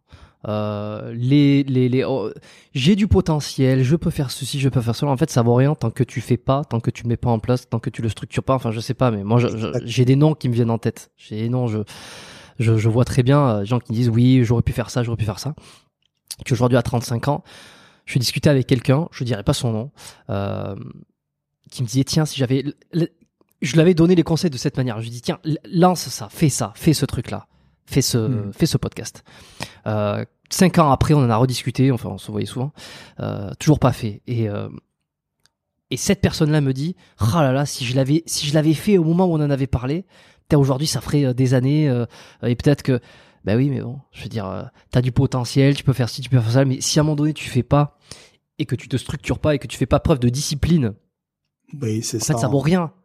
Ben oui. Ça vaut rien. Ben oui. Et c'est une erreur de, c'est une erreur de dire à des gosses, je trouve, euh, qu'il y a du potentiel. euh, enfin, c'est une erreur. Ça, ça dépend comment on le perçoit, mais de, de, de nourrir certains espoirs euh, parce que ça, je pense pas que ça, ça donne envie de passer à l'action et de structurer les actions qu'on fait. Tu vois. Eh oui. Je pense que tu peux nourrir l'espoir, comme tu as dit, une fois que la structure est déjà installée et que le garçon est dedans. Imagine, en fait, c'est comme, comme un ring. Il est dans un ring et dans le ring, il y a que son objectif, il y a rien d'autre. Il peut pas en sortir. Hmm. Voilà. Les parents sont les piliers, c'est les parois du ring. Ils peuvent pas. Ils peuvent pas en sortir. Donc voilà, moi je pense que oui, euh, il faut structurer. Et il y a des personnes avec qui il faut y aller, sévèrement quoi. Oui, mais il faut, vas-y doucement, tu vas te faire mal. Non, non, non. Il y a des mecs avec qui il faut y aller. T'es bon, tu sais que t'es bon, mais tu vas y aller à fond. Venir avec toi, tu vas te défoncer à l'entraînement, tu vas être le meilleur. Tu vas peut-être me détester aujourd'hui, mais plus tard tu me remercieras. Voilà. Et dans l'histoire, il y a eu exactement. un truc comme ça. Hein. Voilà. Donc je sais pas pourquoi j'ai voulu te raconter cette histoire, c'est assez personnel, mais en fait, c'est cool. pour que ça serve un peu d'exemple aux gens. Euh, tu sais, gros, écoute, quand quelque chose est difficile, il faut pas contourner la difficulté, il faut l'affronter. La difficulté est un obstacle. De toute façon, la vie en elle-même est très difficile. Rien n'est facile dans la vie, rien du tout. L'argent facile, par exemple, ça n'existe pas. Personne ne gagne de l'argent comme ça. Rien qu'à partir de ce simple constat, faut se dire que toute chose que tu vas entreprendre dans ta vie, que ce soit pour toi, pour les autres, professionnellement ou quoi, il y aura toujours des obstacles. Et moi, ça me fatigue de voir des gens contourner les obstacles ou faire demi-tour, alors qu'ils doivent l'affronter. Voilà. Hmm. La vie est dure. Et justement, euh, un dernier petit point que je voulais aborder. Oui. C'était, euh, c'est le côté un peu santé mentale. Euh, alors, j'ai pas suivi exactement le, le je l'ai vu passer et j'ai pas eu, j'avais pas eu l'occasion de voir le live. Tu avais parlé de dépression. Oui. Euh, moi, j'aimerais bien savoir, enfin, après, t'en parles, si tu veux en parler. Euh, dans quel cadre cette dépression s'est conduite? Est-ce que c'est une pression professionnelle? Est-ce que le côté fitness, muscu Est-ce que du tout? N'a Rien à voir. Rien à voir. Mais ça tombe bien que tu me parles de ça parce que c'est ma prochaine vidéo. Elle est déjà tournée là. Ah bah, toi, t'as j'ai pas sorti. réussi. euh, bah, enfin, moi, la mienne, elle sort en juillet. Donc, si tu veux, je peux commencer à en parler un peu maintenant. Comme Oui, bah, euh, généralement, euh, les, les, bon, je sais pas quand sortira ce- cet épisode-là, mais euh, plusieurs semaines après notre enregistrement, donc euh, il y a des chances, on est, il y a- ouais, il y a des chances qu'elle soit sortie, donc comme ça, euh, peut-être que les gens ils pourront aller, ils pourront Ouais, regarder. tranquille. Bah, je t'explique. En fait, gros, il faut que je fasse très attention aux mots que je vais choisir, d'accord? Il y a principalement deux choses dans ma vie qui créent ma dépression. Alors, je, je, je n'aime pas dire dépression parce que pour moi, dépression, c'est le stade ultime. C'est les gens qui ont peut-être des idées suicidaires. C'est des gens qui sont sous antidépresseurs. Donc, je ne suis pas à ce stade-là. Je qualifierais ma situation plutôt de déprime. Mais déprime assez violente quand même. Déprime qui a eu beaucoup de répercussions sur mon physique, sur ma vie, euh, d'un point de vue physique et psychologique. Et c'est une saloperie que je traîne encore maintenant, mais beaucoup moins parce que j'ai réussi à canaliser le problème, du moins temporairement. Donc je vais vous expliquer. En gros, moi, ce qui, ce qui cause ma déprime, c'est deux choses. Une raison mineure et une raison majeure. La raison mineure, c'est que je suis quelqu'un qui, malheureusement, se pose beaucoup trop de questions sur la vie, notamment des questions philosophiques et existentielles. Ce sont des choses que je ne faisais pas quand j'étais plus jeune. Quand t'es jeune, t'es insouciant, tu t'en bats les couilles. Mais quand tu grandis et que tu as accompli certaines choses de ta vie, ben, inéluctablement, tu vas te poser plein de questions bizarres. Un exemple. ça aussi beaucoup. Je te pose juste une question qu'on s'est déjà tous posée. Par exemple, je me demande quel est l'intérêt de la vie? Pourquoi tu vis alors que dans quelques années tu vas mourir? Et à l'échelle cosmique, à l'échelle planétaire, la vie d'un être humain, c'est encore plus insignifiant qu'un battement de cils. Supposons que l'âge moyen d'un homme ou une femme, c'est 90 ans. La planète Terre qui a des millions et des millions d'années, quel est l'impact de ta vie à l'échelle planétaire? Rien du tout. 90 ans, c'est de la merde. Rien du tout. D'accord? Quand tu te poses ce genre de questions, tu commences après à relativiser. Pourquoi je me fais chier à aller à l'école, à travailler, à avoir des problèmes de cœur, à être malheureux, à payer des factures, à souffrir au travail, à supporter les maladies, à supporter les problèmes de la vie, à me faire chier à payer une maison à crédit, puisque dans quelques années, je vais claquer. Tout ça aura servi à quoi? Hmm. Voilà. Tu vois, ce genre de question, c'est une question qu'il ne faut pas se poser. Parce que dès que tu commences à te poser ce genre de questions, tout intérêt de la vie se dissipe petit à petit. Pourquoi je vais à la muscu? Je suis mort dans quelques années. Pourquoi je m'achète ça? Je suis mort dans quelques années. Je vais, vais pas l'emporter avec moi dans la tombe. Donc ce genre de questions qui n'a pas de réponse, la meilleure des choses à faire, c'est de ne pas se les poser. Au début, j'y arrivais pas. Enfin, au début, j'y arrivais, pardon, à ne pas me les poser, mais tu sais, avec le temps, voilà, quand tu commences à cumuler des biens, pourquoi je fais ça? Pourquoi je me fais chier à payer ici, à payer ça? Dans, quelques années, c'est fini. Tu vois, donc bon. Des questions comme ça, je m'en pose plein, Jérôme. Il y a une autre question que je me pose, c'est les inégalités. Mais pas forcément de milieu social, mais les inégalités physiques. Imagine, tu nais handicapé en 2023. Il te manque que l'ouïe ou l'odorat ou la vue. T'as rien demandé. T'es encore une âme pure. T'arrives au monde avec un handicap. C'est pas comme si la vie n'était pas déjà assez difficile comme ça. T'es pas d'accord? On en parlait tout à l'heure. Regarde, mais regarde la difficulté de la vie, mon pote. Et en plus de ça, toi, tu viens au monde avec un handicap. Pourquoi? C'est trop triste. C'est trop malheureux. Un autre exemple, les enfants qui se font buter à 4-5 ans qui subissent les pires atrocités. Mais pourquoi? C'est pas comme s'ils avaient commis des crimes, les gamins. C'est des âmes pures aussi. Donc, tu sais, quand tu commences à te poser des questions comme ça, putain, c'est pas bon, mec. Ça commence à ravager totalement ton cerveau. Je te promets que tu te déconnectes de la réalité. Et c'est très mauvais, parce que nous sommes dans le monde physique, et tu dois vivre dans le monde physique. C'est comme ça. Donc tu peux pas commencer à vivre dans un monde spirituel alors que tu n'y es pas encore invité. Bref, donc ça, c'est la raison mineure qui cause un peu ma déprime, ce genre de questions. Sauf qu'il y a des gens qui se posent des questions comme ça, et il y a d'autres enculés comme moi qui se posent ce genre de questions et qui veulent impérativement des réponses. Et c'est l'être humain qui est conditionné comme ça. Regarde les plus grands penseurs de l'histoire. Ils ont essayé d'élucider des mystères. Personne n'a réussi. Soit les mecs finissent par se suicider, soit ils sombrent dans la démence. Tu vois? Donc, je vais pas dire que je suis comme ça, mais même si j'ai pas envie, mon corps a envie de comprendre. Et vu qu'il n'y a pas de réponse, Mm. bah, c'est chaud. Ça travaille le crâne. Ça, c'est la raison mineure. Et deuxième raison, et celle-là majeure, donc c'est celle qui cause 80%, je pense, de ma déprime. J'ai un problème familial. Un immense problème familial. Mais genre, t'as pas idée. D'accord? Et ce problème-là n'a strictement aucune solution. Aucune. J'ai partagé mon problème avec euh, Charles Robin, avec qui t'as fait un Le podcast, tu vois. Ouais, le précepteur. Ouais. J'en ai parlé, j'en ai parlé aussi à Eric Flag. Je sais pas si tu connais. Ouais. T'as déjà fait Ah oui, peut-être oui, une vidéo bien avec sûr, lui. bien sûr. Ben, je, je suis en contact avec lui d'ailleurs, hein, tiens, donc euh, Cool. voilà. J'en ai parlé également à, à mon musicien, donc il bosse également pour les films d'Hollywood, il s'appelle Camille, c'est un pote que mes abonnés connaissent, euh, c'est un russe. Et j'en ai parlé à mon à un, un abonné que je considère un peu comme mon manager, qui s'appelle Dickman, mais c'est son pseudo, l'homme beat, c'est pas son vrai nom. Et tu sais quoi, les quatre m'ont dit la même chose, gros.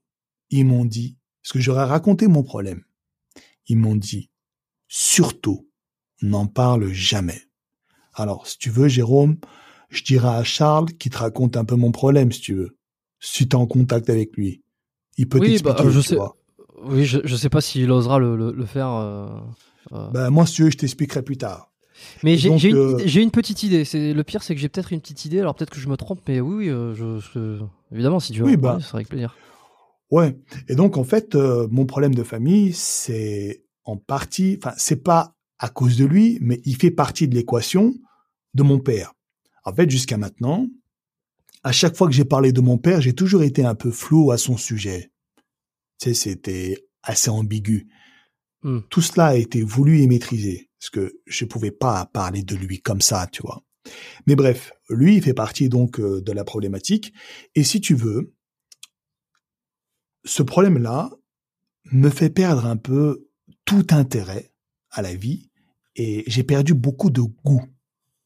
Des choses que j'aimais faire habituellement, eh bien, à cause de ce problème, je n'ai plus envie de les faire. En fait, il y a beaucoup de choses que je ne fais plus parce que je ne ressens plus rien. Et euh, si tu veux, bah, je me suis dit, attends, c'est pas possible de continuer comme ça. Surtout qu'un jour, je fais une vidéo et euh, la première chose que mon monteur me dit, donc je fais une vidéo sur euh, les avant-bras il y a quelques mois. Dès que j'envoie le projet à mon monteur, il me dit euh, putain Fkan, est-ce que ça va? Je dis euh, ben oui, pourquoi? Il me dit c'est la première fois que je te vois comme ça, t'as pas l'air dans ton assiette du tout. Et après j'ai dû lui dire la vérité. Je dis écoute, oui c'est vrai qu'en ce moment je déprime, là c'est le point culminant. Et puis euh, je pensais pas que ça se voyait comme ça, tu vois. Et même euh, Miguel, elle commence à me dire putain écoute, euh, t'as mauvaise mine et tout, tu vas pas bien parce que je faisais plus les activités qui me faisaient plaisir habituellement. Et surtout, je ne mangeais plus. Je n'arrivais plus à manger. En fait, tous les aliments me dégoûtaient. Comme si j'avais un nœud là dans la gorge et rien qui voulait passer. Et euh, mon ventre, j'avais l'impression qu'il était toujours plein. Donc ça se répercutait partout. Ça se répercute sur ma gueule, sur ma vivacité et aussi à l'entraînement. Quand tu vas à la muscu et que t'as rien dans le ventre, tu fais de la merde, tu brasses de l'air. Et c'est là que j'ai décidé de régler le problème. Comment? Vu que le problème n'a pas de solution, j'ai essayé de créer un espèce de blocage dans mon cerveau qui m'empêche de penser à ce problème. Donc, euh, j'ai en fait créé un espèce de, de mur comme ça, comme dans Attaque des Titans. Et quand je suis dans l'enceinte du mur, ce problème ne pénètre pas. Parce que le contenu qu'il y a dans l'enceinte du mur est tellement stimulant et tellement plaisant que mon cerveau n'a pas le temps de penser à autre chose. Et ce contenu-là, c'est la muscu. Donc c'est pour ça que plus, plus les années passent, plus je fais des projets grandioses qui nécessitent beaucoup d'investissement, beaucoup d'argent et donc beaucoup de stress. J'ai la pression. Et c'est une pression qui est voulue. Je m'exerce volontairement une pression pour que mon cerveau reste dans l'enceinte de ce mur que j'ai créé, pour qu'il soit toujours constamment animé par la muscu. Quand mon cerveau est constamment animé, quand je suis constamment sous pression comme ça à l'intérieur du monde que je me suis créé, eh bien, mon cerveau n'a ni le temps et ni l'énergie de se poser des questions philosophiques qui me torturent l'âme et de penser à mon problème de famille qui cause ma déprime donc, majoritairement, tu vois. Donc c'est comme ça que j'ai réussi à régler mon problème, du moins temporairement. Et c'est pour cette raison que je suis à fond dans la muscu et je veux rester dans la boucle de la muscu. J'appelle ça la boucle, moi. Je sais que j'ai déjà fait hmm. un tour de la boucle mais je reste dedans et j'essaye d'intensifier mon contenu, j'essaye de l'améliorer en justement mettant la barre toujours de plus en plus haute. Et je t'ai dit, plus la barre est haute, plus il y a des enjeux financiers, plus je suis stressé et moins j'ai le temps de penser à ça. Alors les gens pourraient se dire que finalement, tu soignes un mal pour te créer un autre mal, mais pas du tout.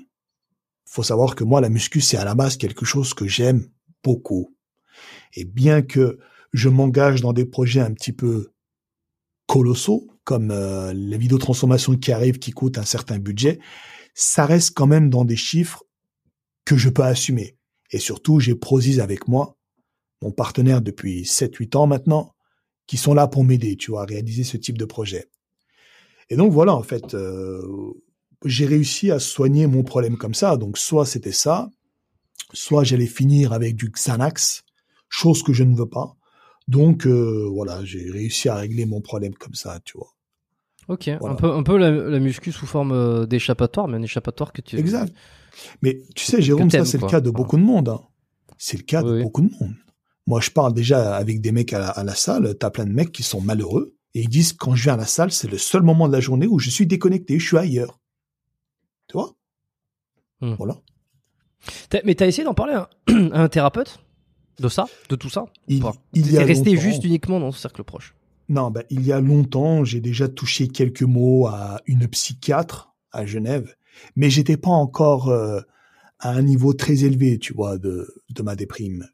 Et honnêtement, la meuf, elle a pas enfin, je vais pas dire qu'elle a pas cherché à comprendre, mais elle a compris mon problème. c'est difficile de parler comme ça parce que tu sais pas concrètement quelle est la nature de mon problème, mais je t'en parlerai si tu veux en privé, Jérôme. Et hmm. elle a essayé donc de me donner quelques recommandations, mais surtout elle m'a donné euh, du Xanax, tu vois, que j'ai pas pris parce que bon, j'ai un peu peur de ça. Tu sais, c'est ça rend accro apparemment. Ça marche bien, mais apparemment ça rend accro. Et j'ai préféré me soigner tout seul, tu vois, avec euh, ce monde que je me suis créé dans mon cerveau.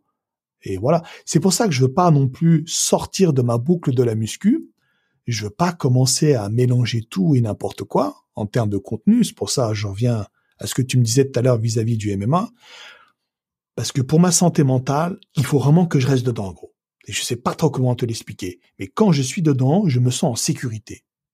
Hmm. Aussi simple que ça. Dès que j'en sors, je suis soumis à, des stress et euh, à des problèmes euh, donc qui rappellent euh, ma déprime. Voilà. Ok, bah j'espère que, oh. écoute, j'espère que j'ai pas trop niqué l'ambiance là. non, non, tu niques pas l'ambiance, c'est moi qui te pose les questions. Donc, euh, de toute façon. Euh, non, tu m'expliques. pas euh, ce que je t'ai dit sur la vie et tout. si, si, je trouve ça, ben, je trouve ça intéressant parce que, bon, mais maintenant ça fait sens, tu vois, quand tu m'as dit que tu avais, que avais écouté le podcast avec le précepteur, que tu que aimais bien le précepteur. Voilà, tout fait sens. c'est que tu te poses des questions et, et, voilà. et c'est vrai que à titre perso, je pense que les questions existentielles de la vie, c'est bien de se les poser à des moments charnières. euh, qui viennent un petit peu euh, comme ça quadriller euh, peut-être des décisions de vie. Mais, euh, se les- Mhm. mais après, bon, voilà, se les poser tous les jours. euh, on- Oui, c'est pas pareil. le pire, c'est que je, je, je sais même, je pense même pas que ça soit la cause. hein. Enfin, je, je vais pas faire mon thérapeute, hein, mon, mon thérapeute, mais je pense pas que se poser ces questions soit la cause de mal-être. Je pense que c'est le, le mal-être et une certaine forme de déprime qui t'amène à se poser ce genre de questions. Tu vois, parce que j'ai un peu l'impression que c'est redondant chez les gens qui ont, euh, qui ont des coups de mou. Euh, c'est qu'ils ils- ils finissent par se poser ce genre de questions, tu vois, et que ça, ça n'est pas le l'élément déclencheur. Je sais pas. Je sais pas. Ben écoute, si tu veux, euh, je t'en parlerai. Ben en fait, le vocal que j'avais fait à Charles, je vais te l'envoyer. Il dure 15 minutes. Et là, tu comprendras tout. Mais fais gaffe. Enfin, tu verras, c'est c'est assez chaud, mon pote. Hein. C'est pas. Désolé, les abonnés. J'aimerais beaucoup vous faire croquer, mais Ouais, non, mais- là, non, ça touche euh, à mon intimité la plus intime, donc euh, je ne peux pas. Si Internet était un monde comme les Télétobies, je l'aurais fait. Mais ce n'est pas le cas, donc euh, je dois me protéger. Voilà. Hmm. Ouais, bon, ben voilà, ben euh, écoute, on a fait un joli tour hein, euh, finalement, Ah bon? pas mal de choses que je voulais aborder. Ouais, en plus, alors tu m'avais dit, tu m'avais dit, tu sais, moi, Jérôme, au bout d'une heure et demie, euh, je commence à, je commence à avoir du mal à, à- parler, à réfléchir parce que j'ai trop parlé. Tu sais que moi ici, on fait des podcasts qui peuvent durer jusqu'à deux heures, où finalement, on s'amuse à discuter. Ouais. Donc, Bah écoute, c'est euh, parce que tu fais bien ton travail. Tu m'as mis à l'aise, tu vois. Donc, moi, dès que je suis à l'aise, je parle. Et c'est pas le cas avec beaucoup de monde. Hein. Je suis pas à l'aise avec tout le monde. Donc, tu as réussi à me mettre à l'aise. C'est que tu fais bien ton boulot. Bravo. ah ben merci. Il n'y a pas de pression. Bah, tu vois, Ouais, je, je vois pas ça, de ça pression qui sur est bien. Ça qui est bien. Pas de pression. Tranquille. J'aime bien, tu vois. J'aime Ouais, bien. c'est ce qu'on Donc, c'est cool. Voilà. Ouais, c'est bien. Euh, Voilà. Je vais te poser des petites questions de fin peut-être, ou je, je vais regarder dans mes Ouais, notes parce qu'il y a pas mal de choses qu'on a abordées. Si, il y avait, il y avait un petit truc. Euh, Dis-moi permettre. C'est pas pour remuer le couteau dans la plaie, mais comme il est américain, euh, finalement, ça, on a, on a moins de chances que c'est que c'est de conséquences. Mais euh, le feat que tu avais fait avec Michael Hearn, Oh, je voulais en parler tout à l'heure, et puis on, on a, on a, on a, on a viré, tu vois. et- Ah, C'était un- lui. ah, lui, lui, c'est un sacré spécimen. C'est que ce mec-là, je l'aime bien, mais vas-y. Pose-moi ta question, vas-y. Ben, c'est que je voulais en parler tout à l'heure parce que ça confirme pas mal de choses. Tu vas me dire si mon ressenti est le bon. Euh, Oui. C'est que ce mec, bon voilà, il a bon, il, il a, il a un physique incroyable. Euh, Ouais. Bon, voilà, on va pas dire plus, mais il a un physique incroyable. Euh, il est très professionnel. Lorsque tu as fait le feat avec lui, et j'ai un ami qui me l'a qui me l'a redit récemment quand je lui ai dit que, que je t'avais bientôt sur le podcast. Il m'a dit ah oui, je m'en souviens quand il a fait le feat avec McCoern. On sent, on a senti, on sentait sur cette vidéo que le mec était en automatique. C'est-à-dire? C'est-à-dire que, alors je, je sais pas, peut-être que c'est mon, mon impression et que la sienne était euh, à mon pote c'était la même chose. Que, alors à quel point vous avez été, euh, je sais pas, est-ce que vous, vous avez été en contact, est-ce qu'il y a eu un match qui s'est fait? Parce qu'on aurait dit un Mhm. petit peu que c'était, il était très automatique et peut-être que c'est sa façon de faire et que il déroulait son script euh, et que c'était un feat comme ça, il faisait le truc et puis une fois que c'était fait, il partait et puis terminé bonsoir quoi. Bah, honnêtement, écoute, déjà, bah, il a été gentil de répondre à mon message, déjà pour commencer. Il me dit, OK, on va faire un feat, mais on le fait à 5 heures du matin. Putain, drôle d'ambiance. Comment à 5 heures du matin, tu vas t'entraîner? J'ai dit, OK. Donc j'arrive, et honnêtement, quand j'ai vu, bah, il était très gentil. D'accord? Très impressionnant. Par contre, ses méthodes de travail et tout ce qu'il racontait, je vais pas dire que c'était un peu vide de sens, mais on aurait dit qu'il essayait de noyer un peu le poisson. Tu comprends? Il insiste beaucoup sur le fait qu'il soit naturel.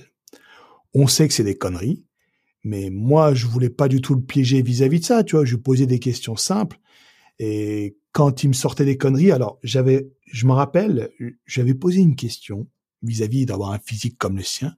Et il m'a dit, tu sais, il y a qu'un seul facteur qui fait que j'ai un physique comme ça, c'est le carbohydrate, les glucides. En gros, il y a qu'avec les glucides que j'arrive à, que j'arrive à avoir un physique comme ça. Et c'est là que, bah, on, on en, on en parlait tout à l'heure. Quand il m'a dit ça, je me suis dit, mais en fait, il est en train de me chier à la gueule. Et le mec, il se fout de ma gueule. Genre, le gars avec des glucides, il arrive à avoir un physique comme ça. Et c'est là que je me suis dit, allez, je vais pas faire éclater un scandale, je vais rien dire, je vais continuer dans son délire. Et ma foi, je vais aller avec lui. Et puis, voilà. Après, il a été très gentil. Euh, Conseil euh, assez pertinent, mais pas tout le temps. Et méthode d'entraînement très bizarre. Par contre, c'est vrai que quand la caméra a coupé, ciao. Il m'a pas parlé, rien. Il s'est barré. Voilà, c'est tout. Bon, bah, ça, tout. confirme un peu. euh, Ouais, L'idée que mais par contre, en fait, bon, franchement, il est gentil. Et je me dis qu'il a fondé quand même tout son empire autour d'un seul mot, naturel. Il le dit toute la journée. Donc je pense qu'il s'est créé un monde dans lequel il doit s'imaginer qu'il l'est vraiment. Peut-être. Hein. Et donc, bah, dès qu'il essaie de justifier certaines choses, euh, il tombe un petit peu dans le ridicule. Après, soit tu le clashes, tu le confrontes, et ça serait quand même déplacé en tant qu'invité de faire ça, ou alors tu l'accompagnes dans son délire et puis vous faites une vidéo conviviale qui se passe bien. Tu vois. Hmm, ouais, Voilà, comme tu m'expliquais. Mais t'as pas, t'as pas l'impression de, de, de te faire euh, pas insulter, mais de te faire. Alors par- parce que moi, c'est quelque chose qui ça, ça me triggererait par par exemple, tu vois. J'ai rencontré des gens, notamment ici, j'ai rencontré quelqu'un. Je dirais absolument pas qui c'est, parce que il est, un- il est c'est pas qu'il est un peu connu, mais les, certaines personnes peuvent le connaître. Euh, où on, me on me raconte des conneries euh, en face de moi, que je sais qui sont pas vraies ou qui, qui sont gravement exagérées. Et ça, moi, ça me trigger, tu vois. C'est-à-dire que moi, il y a aucune façon que je puisse connecter avec un mec comme ça, parce que j'ai envie de lui, j'ai envie de le regarder. Je le fais pas pour les mêmes raisons que toi. Pas d'embrouille, terminé, bonsoir, on se sépare, Voilà. terminé, et puis il se passe plus rien. Oui. Mais je n'ai qu'une seule envie, c'est de lui dire, mais, et tu étais en train de me prendre pour un con. et- Et le pire, c'est que tu crois que je crois tes conneries. oui, oui. Non, mais c'est quand même grave. Oui, oui, oui, je connais, oui, ces conneries. Oui, je connais, je connais. Ouais, mais comme t'as dit, tu, tu peux faire quoi d'autre à part jouer le jeu? Tu, vas pas éclater une embrouille, tu vois. Jusque maintenant, tu sais comment Non, il non, est, et après, tu prends tes dispositions par la suite. Voilà. Ouais, Mais. Mike Horn- c'est toujours. euh, Ouais, mais honnêtement, Mike Horn, dans l'ensemble, garçon très sympa. Il a voulu me donner de son temps. Euh, je ne suis pas fan de sa méthode d'entraînement. Je ne suis pas fan de ses explications un petit peu tirées par les cheveux, comme les carbohydrates et tout, qui fera apparemment 90% des résultats. Mais je salue quand même sa sympathie et le fait qu'il a accepté de me voir, parce que pour lui, je suis un random. Et chose étonnante, ça nous arrive parfois de discuter sur Insta. Tu vois, c'est le seul à me répondre. Et ça, c'est beau. Voilà.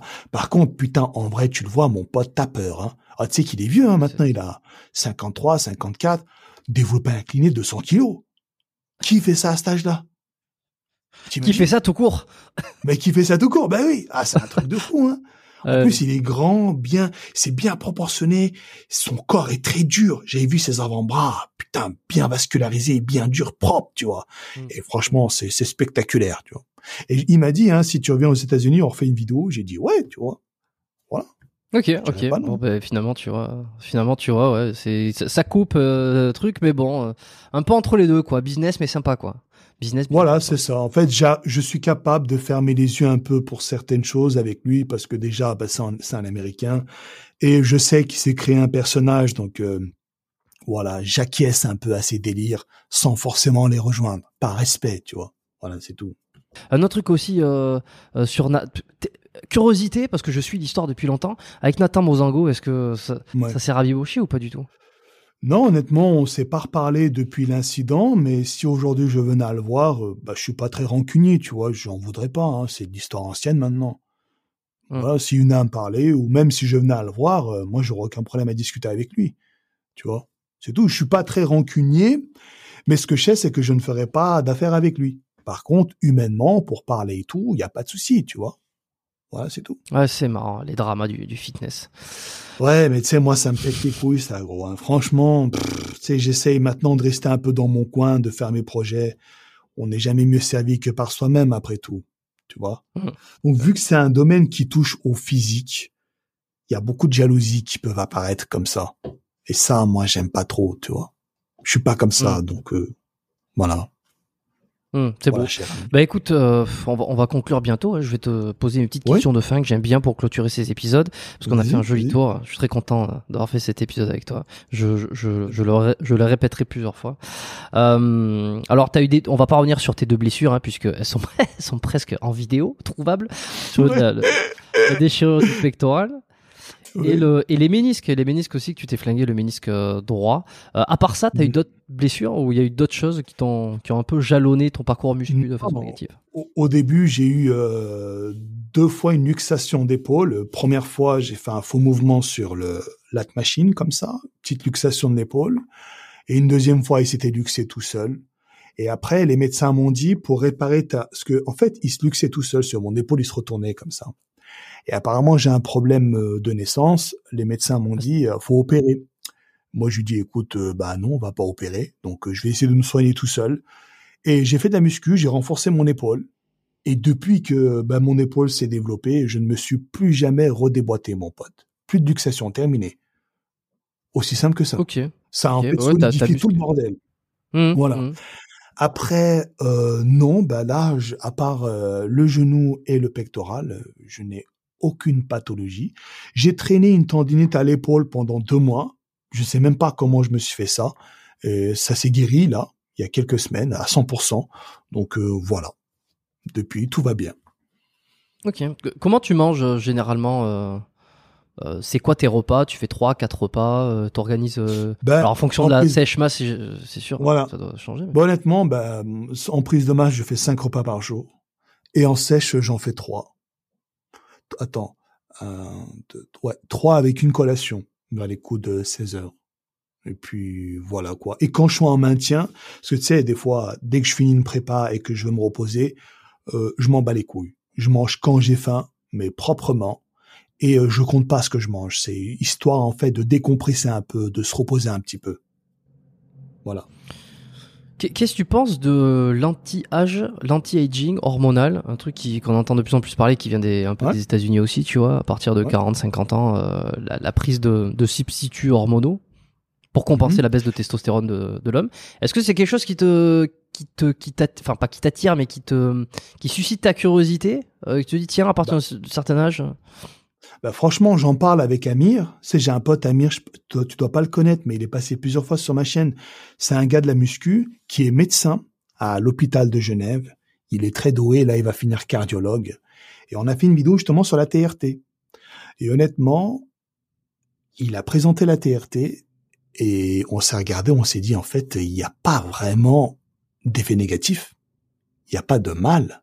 Quand elle est bien faite, on parle d'une vraie TRT donc des dosages de TRT, d'accord? Et mhm. Eh ben quand c'est bien fait, avec un suivi et de vrais produits pharmaceutiques, mon pote, je te dis que sur le papier, c'est parfait. Après, ça dépend si le mec, par exemple, Amir, c'est ce qu'il a dit, si arrive à un certain âge, il va bien, mais que tu commences à lui donner une TRT, il va mieux, mais qu'après sa prostate grossit au point de se faire opérer ou au point de faire un cancer, c'est pas bon. Tu comprends? Donc il dit, le risque zéro n'existe pas, mais s'il n'y a pas de pathologie de base et que la TRT est bien faite à partir d'un certain âge, c'est du pain béni le bordel. Et honnêtement, moi, dans mon cas, du moment que j'en ai pas besoin, j'en aurai pas besoin. Et de toute façon, si un jour je dois le faire, c'est que je passe par Amir. C'est que je, suis éligible à ça légalement. Tu vois, il peut pas te donner ça comme ça. Donc pour le moment, moi, j'en ai pas besoin. Et vu mon mode de vie, mes hormones sont excellentes. Hein, je te dis la vérité, je fais des bilans sanguins très régulièrement. Mes hormones vont bien. Tu sais, je prends pas de perturbateurs endocriniens, je vis bien, je suis un gars de la muscu, j'ai une bonne hygiène de vie, pas de stress et tout. Hormis ma déprime là, tout va bien. Et honnêtement, pour le moment, moi, je vais super bien. Mais après, c'est sûr que si je deviens âgé et que j'aime toujours autant la muscu et que je suis toujours autant dedans et que j'en ai besoin pour être stable mentalement parlant, si derrière je remplis tous les critères d'éligibilité et qu'Amir veut bien me prendre en charge, je le ferai. Je le ferai. Par contre, mm. euh, si j'en ai pas besoin ou si j'ai une prostate qui est un peu grosse, par exemple, ou si bah, Amir me dit non, écoute, dans ton cas, vaut mieux pas, ben je ferai pas. Après, il euh, bah, faudra penser à une reconversion, tu vois, ou je sais pas comment ça va se passer. Reconversion d'Afghan Kurnaz. Tu feras du, du, chantard. ben oui, ça va être ça. Voilà, je vais ouvrir un kebabier et puis voilà. ah bah, ah, T'es sûr d'avoir du monde. ouais, bah oui. Mais non, moi j'aime trop la muscu. Après, vraiment, le but c'est de rester dedans le plus longtemps possible, mon pote. Hein. Tu sais, j'aime trop hmm. ça, tu vois, vraiment. Surtout que pour moi, c'est une thérapie, surtout en ce moment. Donc, euh, je me vois vraiment pas arrêter, gros. Hein. Mais de toute façon, qu'est-ce que tu veux que je fasse d'autre? Qu'est-ce que tu me vois faire d'autre? Est-ce que tu crois que je vais être content d'aller préparer des kebabs ou de monter des murs sur un putain de chantard? Ben non, c'est pas pareil, tu vois. Donc Hmm. euh, voilà, écoute, pour le moment ça se passe bien. On verra maintenant avec l'âge. Hmm. Voilà mon poteau. Et, et pour, pour quelle raison, pour quelle raison t'as jamais voulu essayer euh, bah, des, des anabolisants euh, ou quoi que ce soit, sachant que tu, voilà, sachant que ça a été beaucoup une grosse partie de ta vie. Alors, je sais que t'en avais parlé, hein, mais le fait de Mm. pas vouloir faire de compétition, que ça servait à rien, tout ça, mais il y a tellement de gens dans ce milieu-là qui veulent juste tester, qui veulent juste voir comment c'est. Moi, le premier, euh, enfin, je, je l'ai je l'ai déjà répété, tu vois, ces trucs, t'as envie. Je le ferai jamais, je le ferai probablement jamais parce que voilà, j'ai mes raisons. Mais euh, qu'est-ce que ça te, qu'est-ce que ça te suscite? Ben, c'est simple. Moi, tous mes potes de la muscu, ils l'ont fait. Je voyais les dégâts, mon pote. euh, Ah, tu réfléchis à deux fois. Hein. J'ai vu toutes sortes de dégâts possibles et imaginables. Entre le mec qui bande pas, le mec qui n'arrive plus à éjaculer, le mec qui perd toute sensibilité au niveau de son phallus, le mec qui va tabasser sa femme, le mec qui vomit devant moi du sang, tellement il avait pris euh, des cachetons, le mec qui commence à faire euh, des, calculs rénaux, euh, le mec qui commence à avoir une gynécomastie, l'autre qui a des acnés, l'autre qui fait des rehydrages à chaque fois qu'il prend le volant, tout ça. Et le pire, c'est que tu vois leur physique, ben, tu te dis qu'en fait, ça n'en vaut pas la peine. Alors, soit vous êtes vraiment nul, soit vous n'êtes pas réceptif au produit, ou soit c'est que ça n'en vaut pas la peine pour votre type d'utilisation. Et dans mon cas, je gagne pas ma vie avec mon physique, Jérôme. Est-ce que tu m'as déjà vu me mettre torse nu? C'est très Ah. rare. Ben oui. Moi, je sais que mon physique, il est pas ouf. Donc, est-ce que déjà, ce secteur-là est saturé, déchargé, il y en a partout.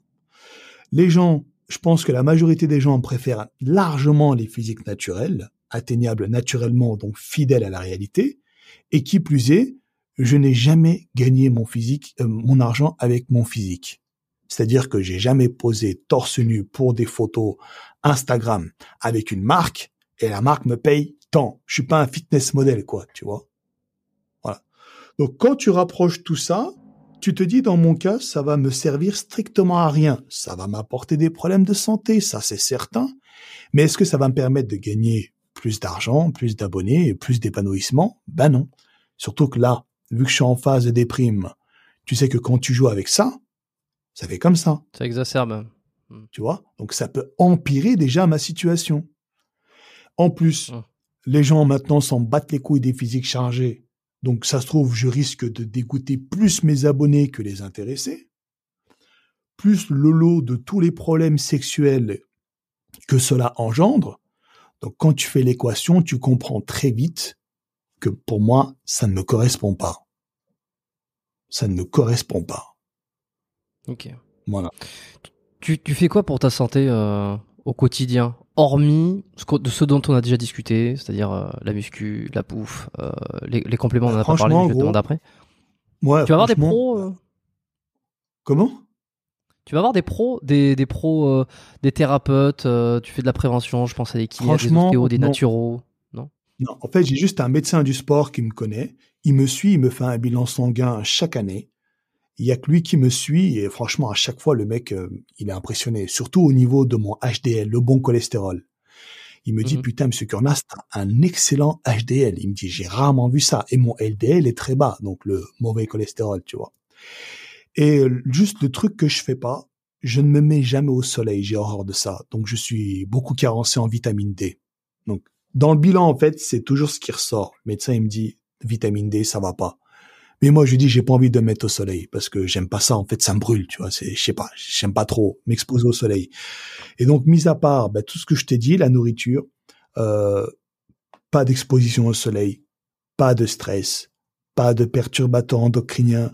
Je dors à des heures fixes, je me lève à des heures fixes.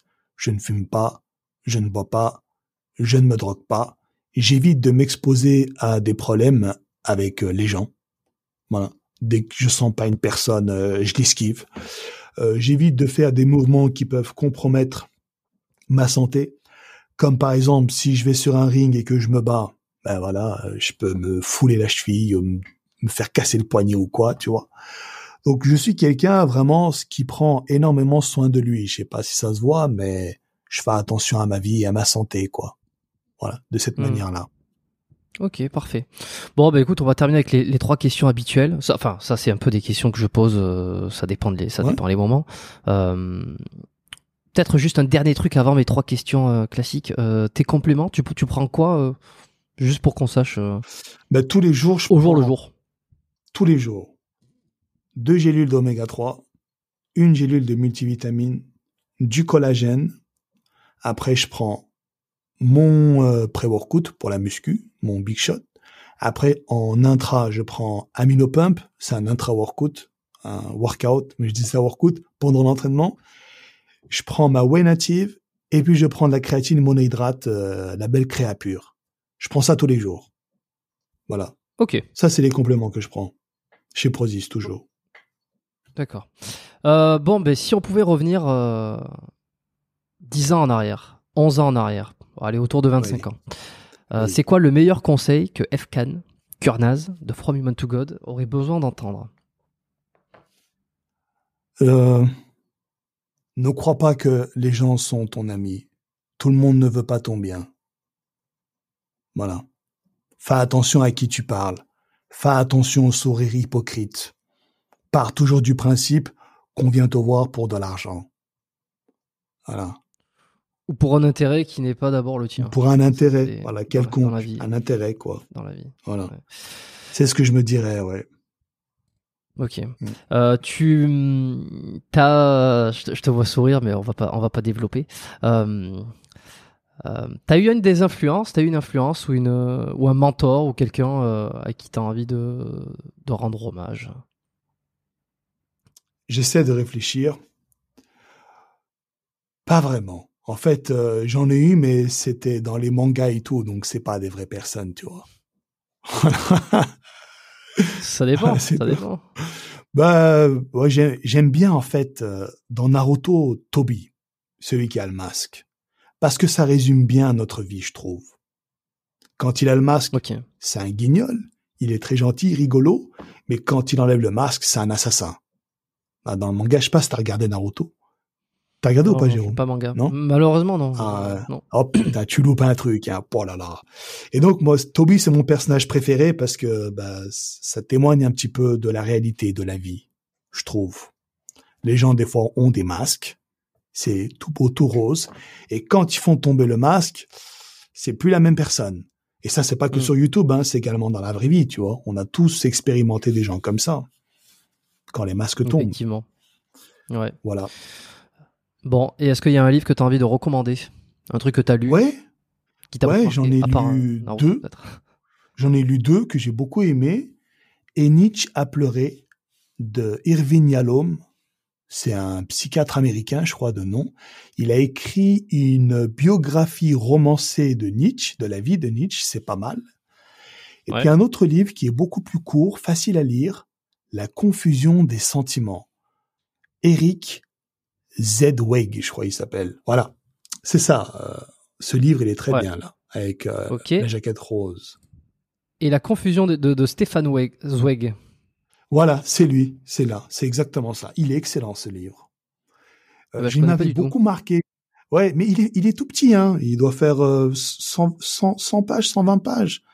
Et moi, je Mhm. trouve que il était vraiment bien celui-là. Donc, si vous voulez lire, euh, n'hésitez pas. C'est sympa. Bon, voilà, recommandation d'Efcan pour les deux bouquins. Voilà. Merci, merci pour ta participation. C'était un Ouais, de plaisir de, de. Je suis resté euh, plus, je suis resté. Bon, je reste souvent silencieux, mais je, je, je suis resté euh, silencieux et accroché à tes paroles euh, parce que t'as une. On n'est pas revenu là-dessus parce que c'est pas, on n'a pas besoin de, de parler de tout euh, sur ta prosodie et sur euh, ton éloquence Ah ouais. euh, qui, est, qui, est- qui, est- qui est hypnotique, mais euh, Bah, qui est vraiment intéressant. gentil. Et euh, bon voilà, moi je suis ravi de pouvoir d'avoir pu enregistrer ce podcast avec toi. C'était c'était absolument génial. Je pense que les gens adoreront, Je- comme je le disais au début. Oui. Bah, j'espère que tes abonnés vont être contents. Peut-être qu'ils m'aiment pas, hein. On verra. Si si. Eh ben, tu sais quoi? On va les, on va, on va le, on va laisser le, le dire. On va leur laisser. euh, J'ai du mal à, réfléchir parce qu'en plus je suis enrhumé, donc euh, j'arrive pas à articuler ce que je veux. Mm. On va leur laisser euh, le soin de nous dire s'ils ont apprécié cet épisode. Euh, moi, je vous recommande à tous de bah, d'envoyer un petit message à FCAN. Alors, ils pourraient pas pas forcément répondre parce que vous avez compris qu'il reçoit beaucoup de messages. Oui. Mais un petit merci. Quand l'épisode Ouais, sortira, partagez-le sur euh, sur Instagram, euh, faites-en une petite story, mentionnez From Human to, From Human to God et mentionnez euh, Biomécanique Podcast et puis on pourra on pourra peut-être vous repartager. Enfin moi je vous repartagerai. Euh, c'était non c'était c'était super. Moi je suis très content. On en a parlé calmement. On était euh, l'un en face de l'autre euh, malgré le- la distance, euh, en train de discuter. Moi je t'ai posé deux trois petites questions et voilà on a réfléchi. Si ça- est-ce que tu as un dernier mot Je vais avoir du mal à conclure mais c'est pas Bah, c'est les, les aléas du direct. Bah écoute, on a plutôt bien parlé, donc moi je voudrais te remercier pour ton invitation et j'espère que mes paroles pourront aider les auditeurs. Voilà, d'une quelconque façon, j'espère que ce podcast pourra vous apporter quelque chose de positif dans votre vie. Voilà. Ah ben voilà, mais moi je pense que ça sera le cas, et en tout cas dans la mienne ça a apporté quelque chose de, de grandement positif. Laissez des notes sur Spotify, Apple Podcast, si vous avez kiffé, abonnez-vous au podcast. Euh, voilà. Envoyez des messages, envoyez-nous des messages. Moi aussi sur euh, sur Biomécanique Podcast, euh, voilà, je les lis tous, je réponds à tous. Je n'ai pas autant de messages que, que tu en as, et donc euh, c'est toujours un plaisir de discuter. Oui. Des fois je fais, je, je like juste, j'ai pas trop le temps de de de, Mm. de délibérer à 30 ans, mais euh, mais ça fait toujours plaisir. Ah, t'as 30 ans? Puis euh, non, non, qu'est- qu'est-ce que je viens de dire? Ah non, tra- t'as pas le temps de délibérer pendant 30 ans, excuse-moi. J'ai pas le temps. que- oui. J'ai cru que j'ai pas le temps de délibérer à 30 ans. Je me suis dit, oula, il est déjà fatigué, lui, pour consulter des messages. Non, non, en plus, en plus même pas. Non, non, 33, 33 j'ai, donc on a, on a trois Ah ans de ouais. Putain, d'accord, on n'est pas si loin, hein, toi et moi. Non, non, mais on est de la même génération, donc on pense un peu les, Ouais. on, on pense aux mêmes Oui. choses, on a vécu les mêmes choses et on est passé par les mêmes choses en termes d'influence. Ok. ouais. Ouais, je comprends. Bon, je merci à tous. maintenant. Merci. On va, on, on va quitter tout le monde. Reste avec moi. euh, je vais quitter le, je vais couper l'enregistrement ici. Et puis, euh, je vous dis à tous à la semaine prochaine. Euh, voilà, partagez en masse. Euh, vous savez à quel point ça a été, c'est, ça a été, voilà, c'est, c'est- ça a été un grand plaisir pour moi de recevoir FCAN. Et, euh, et j'espère que vous avez tous pris du plaisir à écouter cet épisode jusqu'au bout. À la semaine prochaine. Portez-vous bien. Merci faites pas trop beaucoup. les cons. Et puis à bientôt. Planning for your next trip? Elevate your travel style with Quince. Quince has all the jet setting essentials you'll want for your next getaway, like European linen, premium luggage options, buttery soft Italian leather bags, and so much more. And is all priced at 50 to 80% less than similar brands. Plus, Quince only works with factories that use safe and ethical manufacturing practices. Pack your bags with high-quality essentials you'll be wearing for vacations to come with Quince. Go to quince.com slash pack for free shipping and 365-day returns.